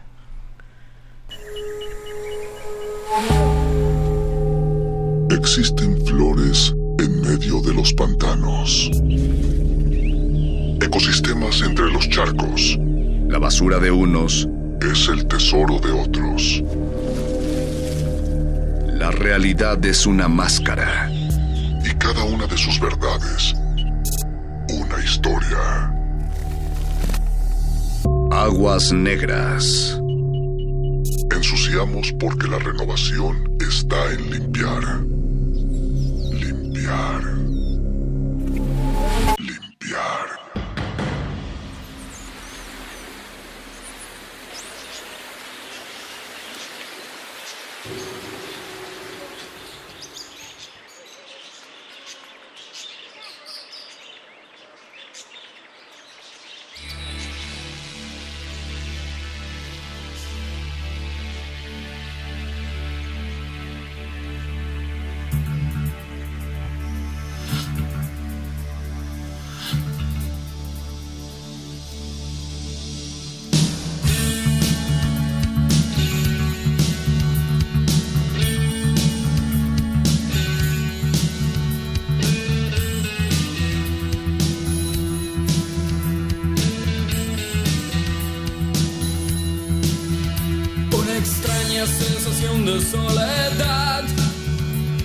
Extraña sensación de vaciedad.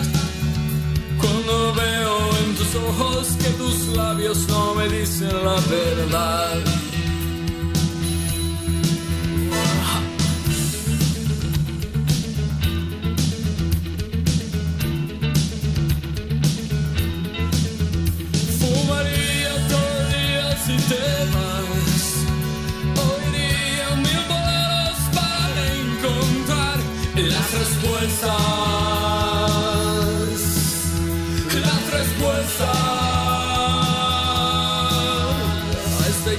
Sensación de soledad. A esta extraña sensación de vaciedad.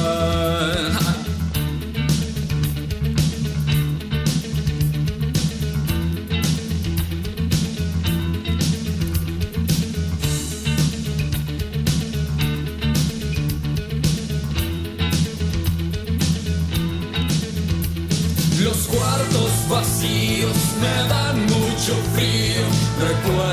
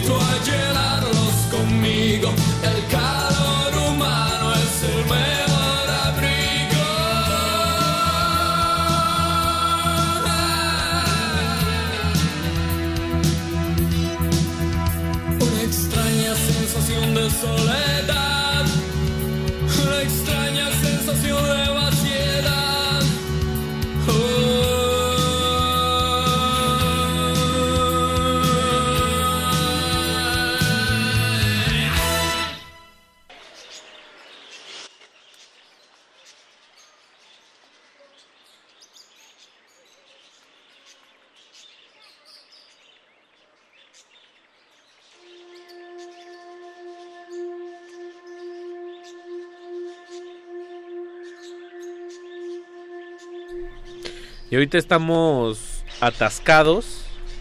Las aguas negras ya huelen mal. Toda la ciudad está colapsada desde la mañana. Tráfico. Y de eso va un poco eh, la emisión de hoy, jueves 17 de octubre. Mauricio Orduña. Ricardo Pineda. Eduardo Luis Hernández. Bienvenidos todos. Malvenidos sean todos al mundo apestoso del cuscús. Estábamos hablando de lo que vale y lo que no vale. Y estábamos, bueno, yo estaba pensando cuánto vale tu tiempo si estás atorado ahí en el en el tráfico. En momentos de desesperación, el tiempo se vuelve como muy desesperante. Yo recuerdo un spot de radio de una estación donde que lo había grabado uno de los locutores con los que hoy trabaja Paquito de Pablo que decía Alberto Benítez no otros. Ah.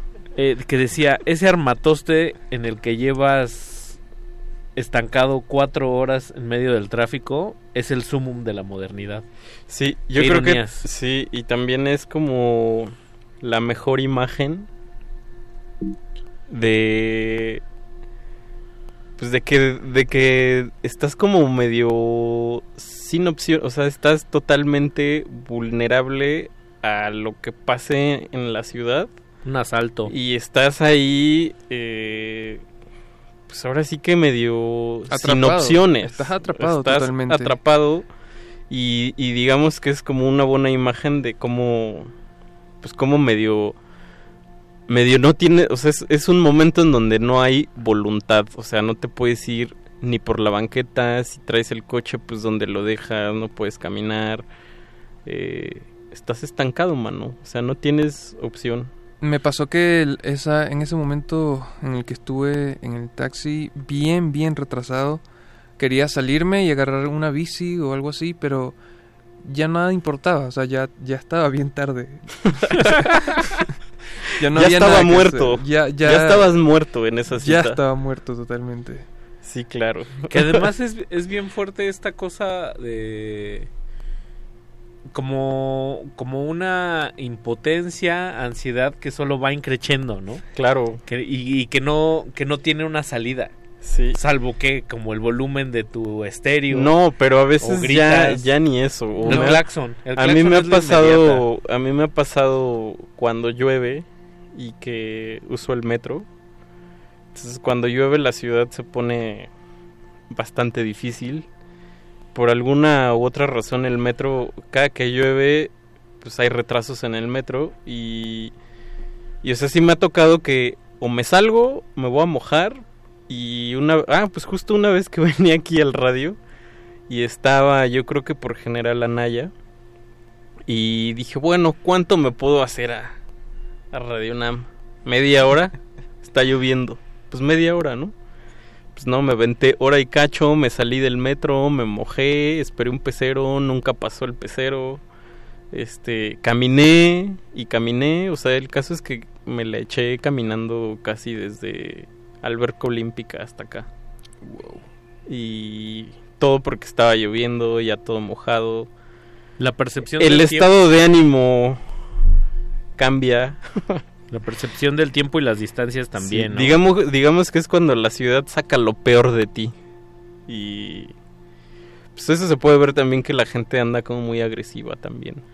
Eh, Incluyéndonos. Incluyéndome. Jul- Julio Cortázar tiene un cuento muy bonito eh, en, en este tipo de, de, de- de escenarios, que es carrera panamericana hacia el sur, me parece, o carrera panamericana. Ahí corríjanos si están escuchándonos en, en el, en el 96 punto de FM o en resistenciamodulada.com, que habla acerca de un embotellamiento y empieza a durar horas y horas y horas hasta que la gente empieza a salir de sus autos, empiezan a convivir entre ellos y un hombre de un auto con una chica de otro se conocen, se enamoran, tienen relaciones, hacen comunidad ahí, además se tienen que cuidar porque en las zonas aledañas hay como aborígenes peligrosos y Órale.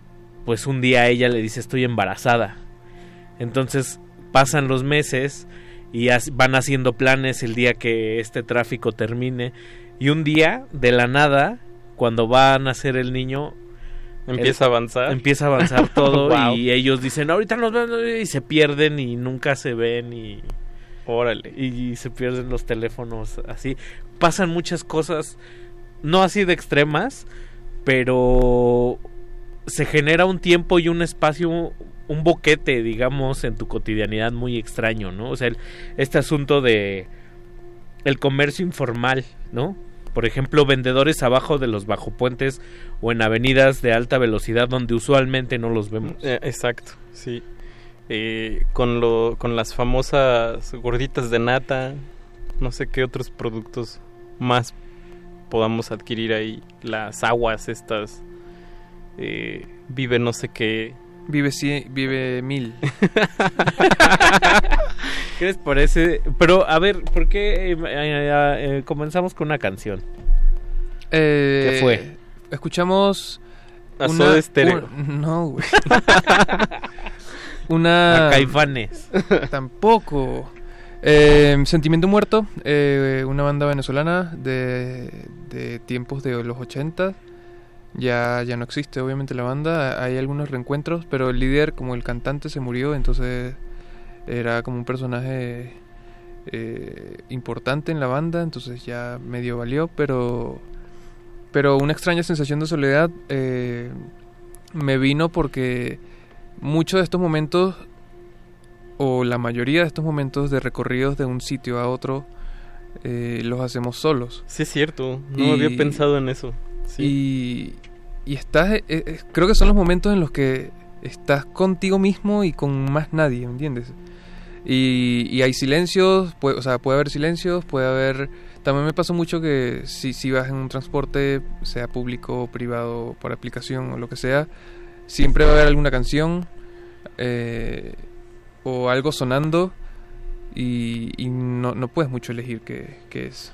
Pues no, si, si, trae, si no traes audífonos. Si no traes audífonos, no. estoy hablando, claro. Pero lo que yo he encontrado o me he descubierto en esos momentos conmigo mismo es que sí soy muy chismoso. Entonces, o me clavo en las conversaciones de las personas. O sea, no que me meta, pues, sino que se vuelve mi radionovela. Y. O en las conversaciones, que, o sea, nunca falta que va alguien hablando por teléfono con, con un plan increíble de muchos minutos gratis y, y, y nunca, no, no puedo evitar clavarme en, pues en la, en la conversación del otro, ¿no? Entonces me descubrí chismoso.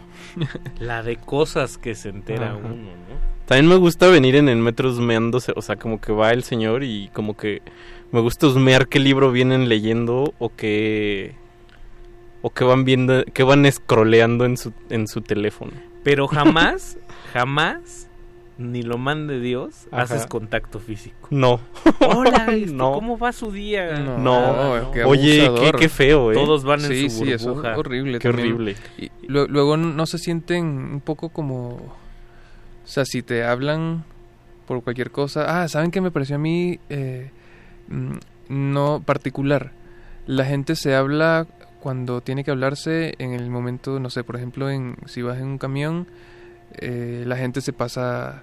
Se pasa... Si, si te montaste en la, en la, en la puerta de atrás de- del bus... porque ya no le- cabes. Exacto. eh, le pasas tu dinero a la persona que esté...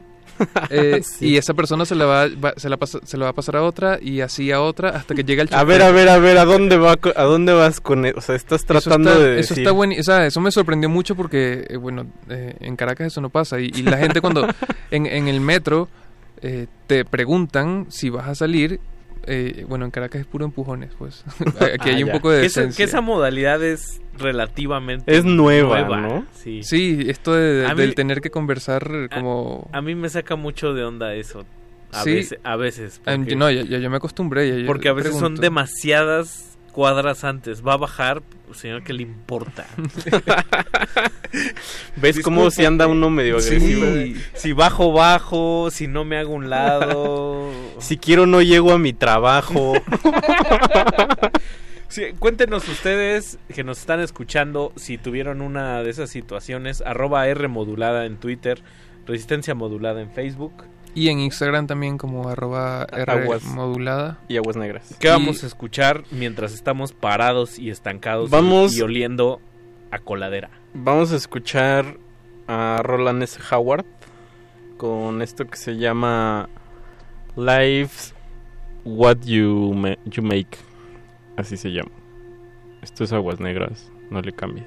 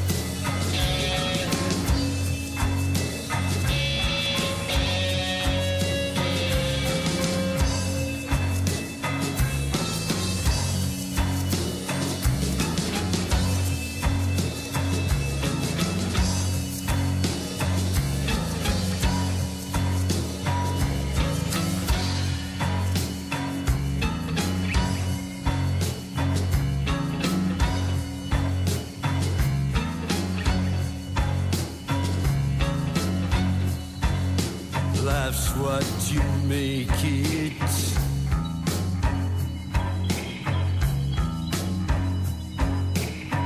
Don't backdate it.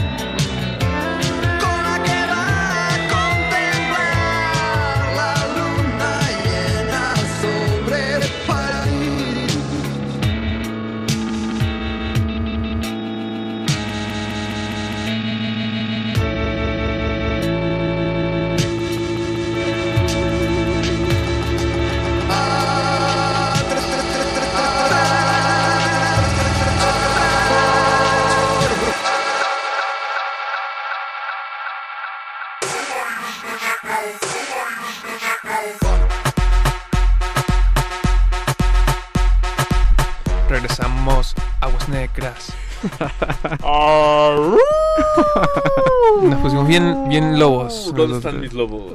¿Dónde están mis lobos? A ver, vamos a, ver, y poner ahori- las cartas sobre la mesa. Y ahorita, ahorita que teníamos la, la máquina parada, llegó un copiloto.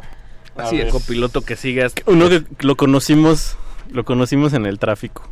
atascado. Alguien que no anda en bici porque las distancias se lo impiden. Sí, no porque verdad. no tenga ganas. Y que tampoco anda en carro porque no sé qué se lo Por impida. gusto, sí. Ajá. Sí, pues es por principios. Ah, bueno. Porque chocó. Oye. Oigan, pero mis papás. Esto es por Gustavo cierto, Adolfo Infante. Se, se conocieron en el tráfico, de hecho, en un semáforo. No es cierto. No, claro que no. Sí, sí, sí. Mi mamá vivía en ese entonces en Ciudad Satélite. Mi papá vivía en el sur de esta ciudad. Me estoy muriendo. encontraron en- Se encontraron, creo que por Mixcuac. En, y mi mamá estaba perdida.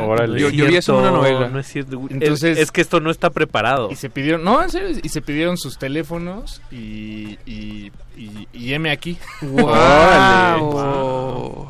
Yo pensé tráfico- que Cortázar nomás estaba ahí inventando. Yo también, pero ahorita, o sea, ahorita que Ricardo lo contó, dije, ah, mira, mis- o sea, yo, yo Sí, soy sí. un producto de una historia como esa. Órale. Yo y mi hermano. Qué chido. Sí, la neta sí, estuvo Está- chido. Y no había celulares, muchachos. Paquito de Pablo, va una pregunta importante cuando están los caños tapados y cuando están las aguas estancadas y cuando estás con las llantas en cero, en punto muerto. ¿Qué es lo peor de llevar muchas horas en el tráfico? ¿Te ha pasado? ¿Te ha pasado que estás así inmovilizado por horas? Pensar. De reg- Pero- Domingo de regreso de Baidorá no cuenta.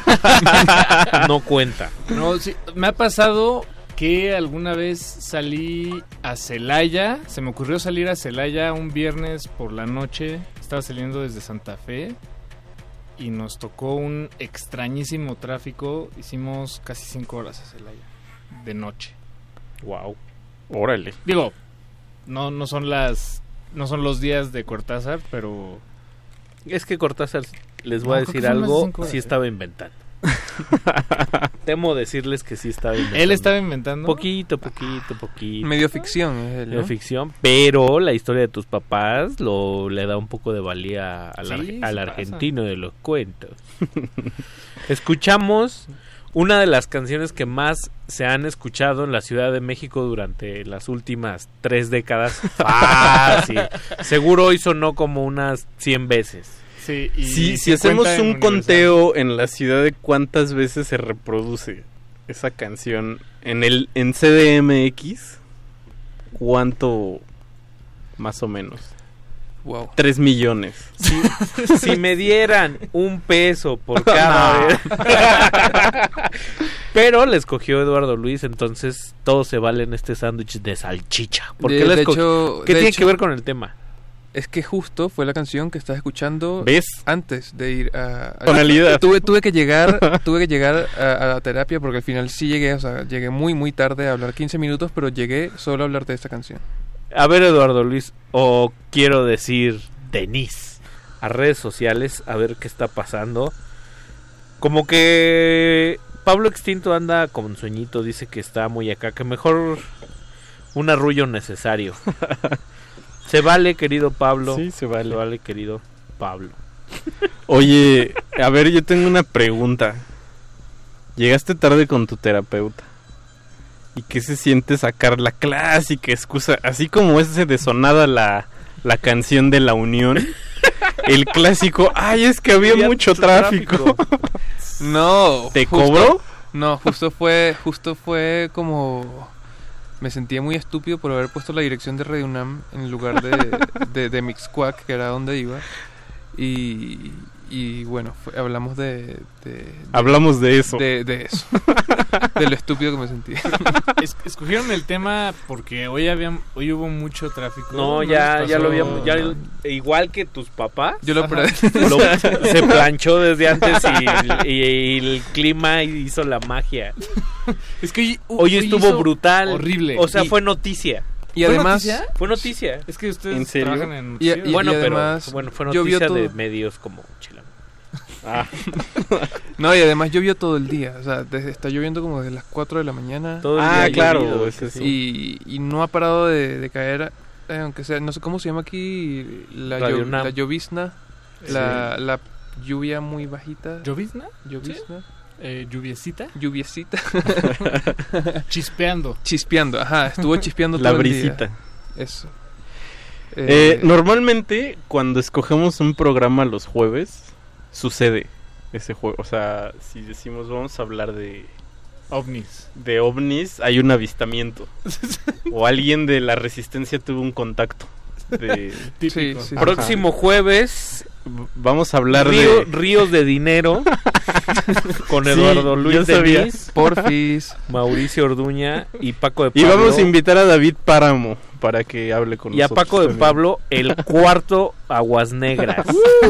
Mejor conocido como el cuarto Aguas Negras. Ríos de dinero me funciona, para que sepan. Una pregunta más para Paquito de Pablo. Cuando estás atorado en el tráfico, ¿qué es peor? ¿Que te ande del 1 o que te ande del 2? Del 1. Sí, es horrible. Sí, del uno uno un poco es más el me ha pasado. peor, Desa- porque Desarrolle.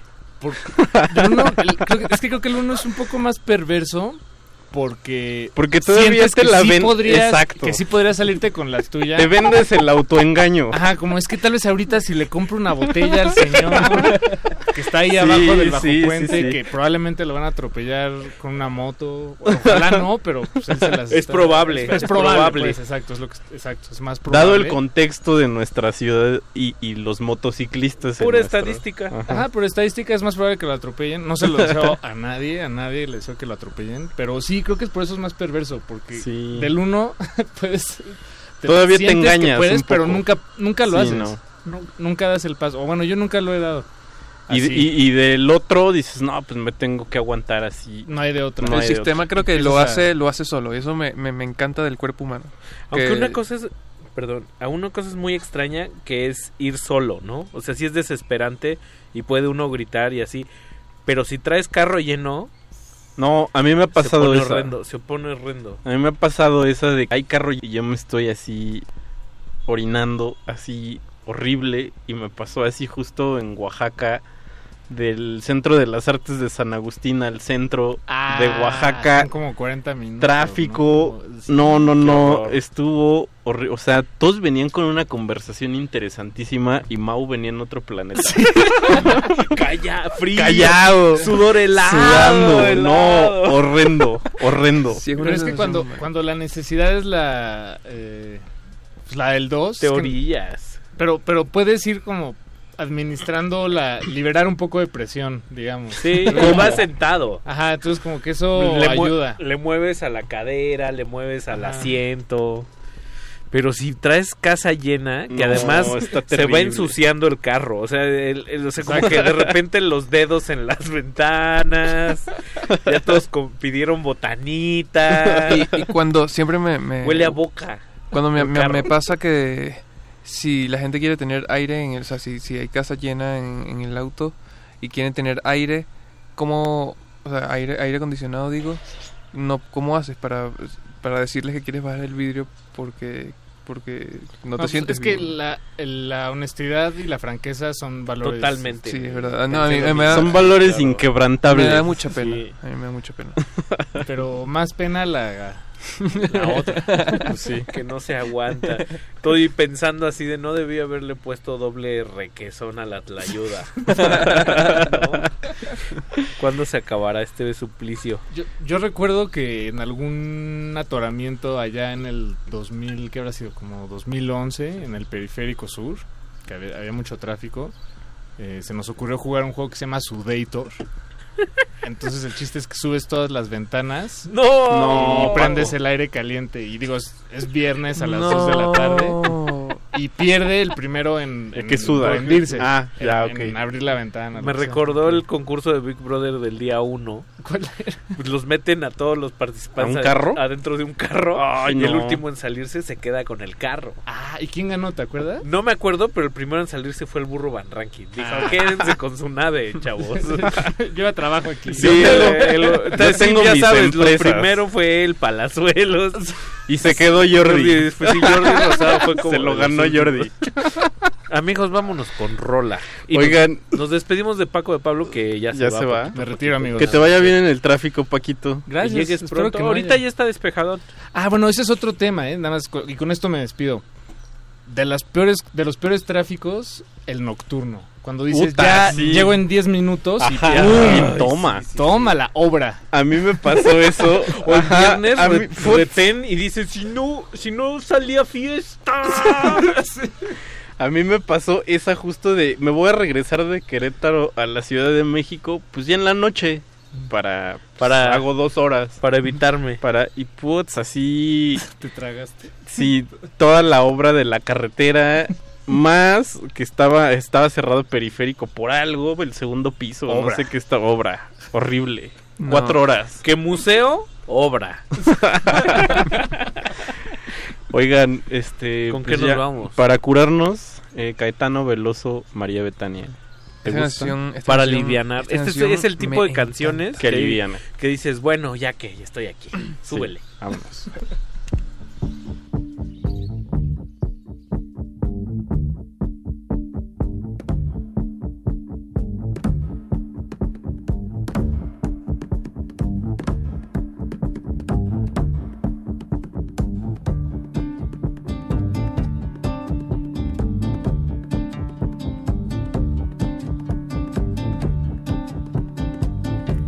Everybody knows that our cities were built to be destroyed. Everybody knows that our cities were built to be destroyed. You get annoyed, you buy a flat, you hide behind the mat. But I know she was born to do everything wrong with all of that. But I know she was born to do everything wrong with all of that. Maria Bethania, please send me a letter. I wish to know things are getting better, better, better, better, better, Bethania. Please send me a letter. I wish to know things are getting better.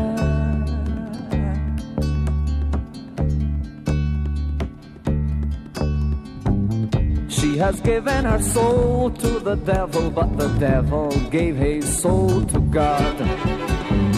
She has given her soul to the devil, but the devil gave his soul to God. Before the flood, after the blood, before you can see. She has given her soul to the devil and bought her flat by the sea. She has given her soul to the devil and bought her flat by the sea. Maria Bethania, please send me a letter.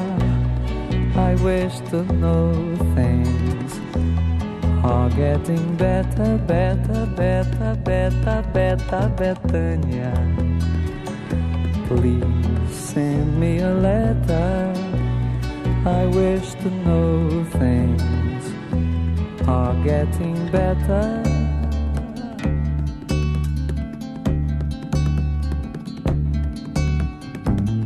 Everybody knows that it's so hard to dig and get to the root. Everybody knows that it's so hard to dig and get to the root. You eat the fruit, you go ahead, you wake up on your bed. But I love her face, cause it has nothing to do with all I've said. But I love her face, cause it has nothing to do with all I've said. Maria Bethania, please send me a letter. I wish to know things are getting better, better, better, better, better, Bethania. Please send me a letter. I wish to know things are getting better.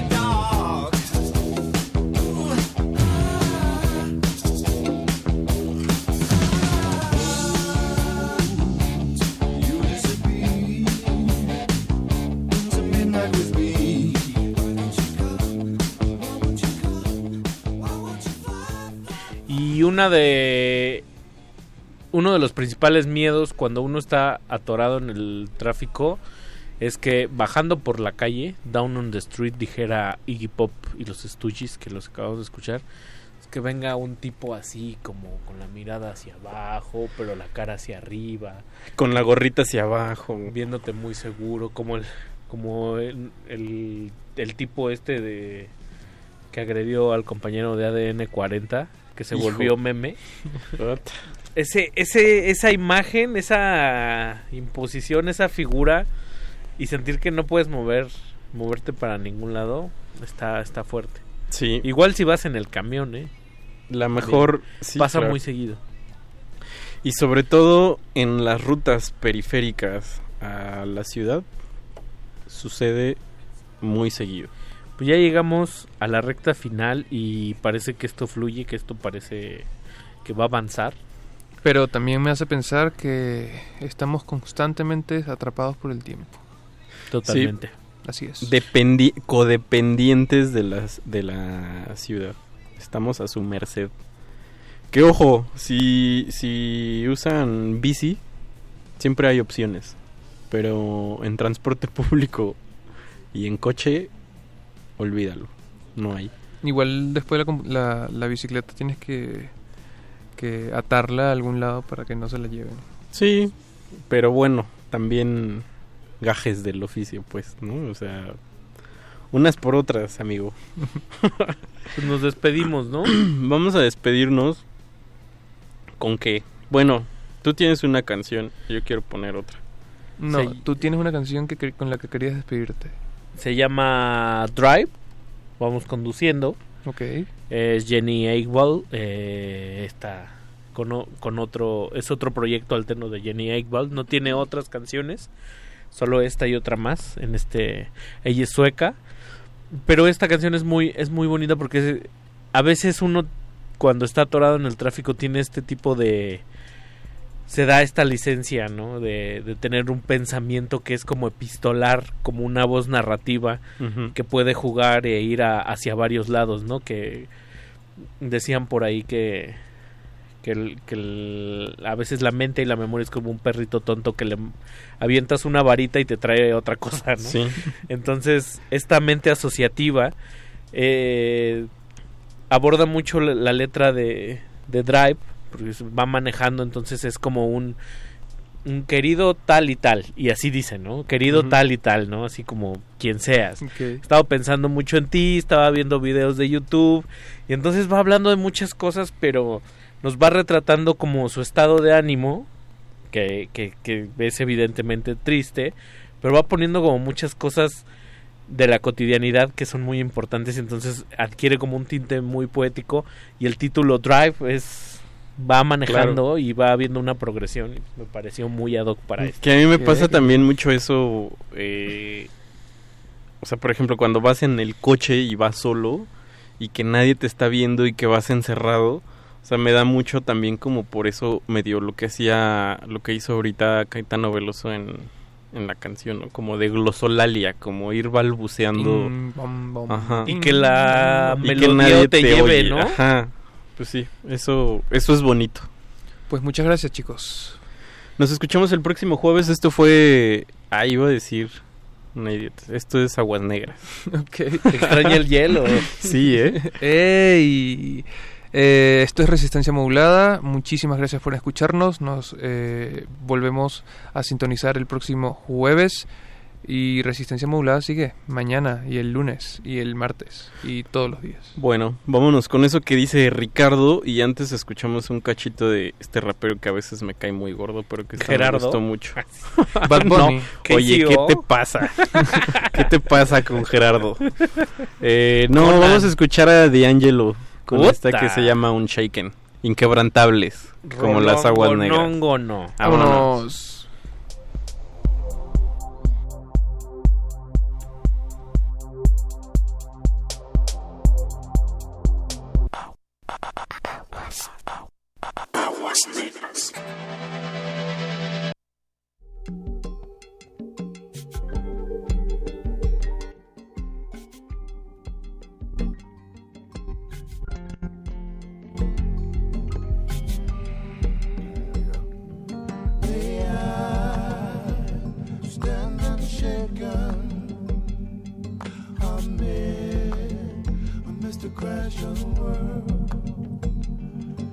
Did I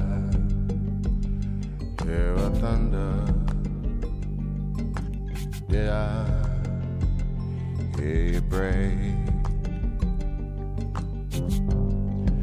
I can't quite remember just what guided me this way. Oh, stand unshaken I miss, the crash of the world. The vibes, they often whisper, whisper, don't tell me.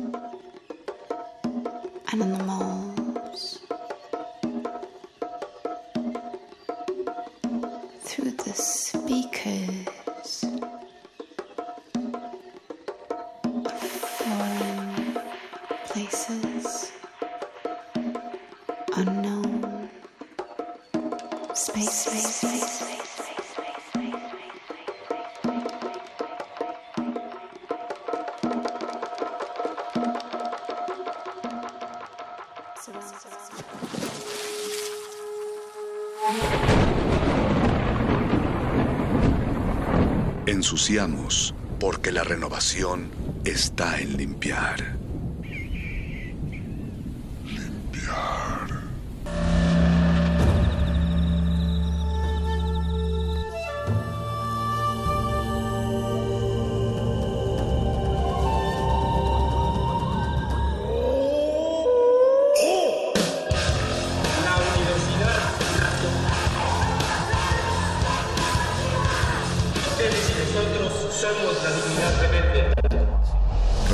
Modulada es una coproducción de Radio UNAM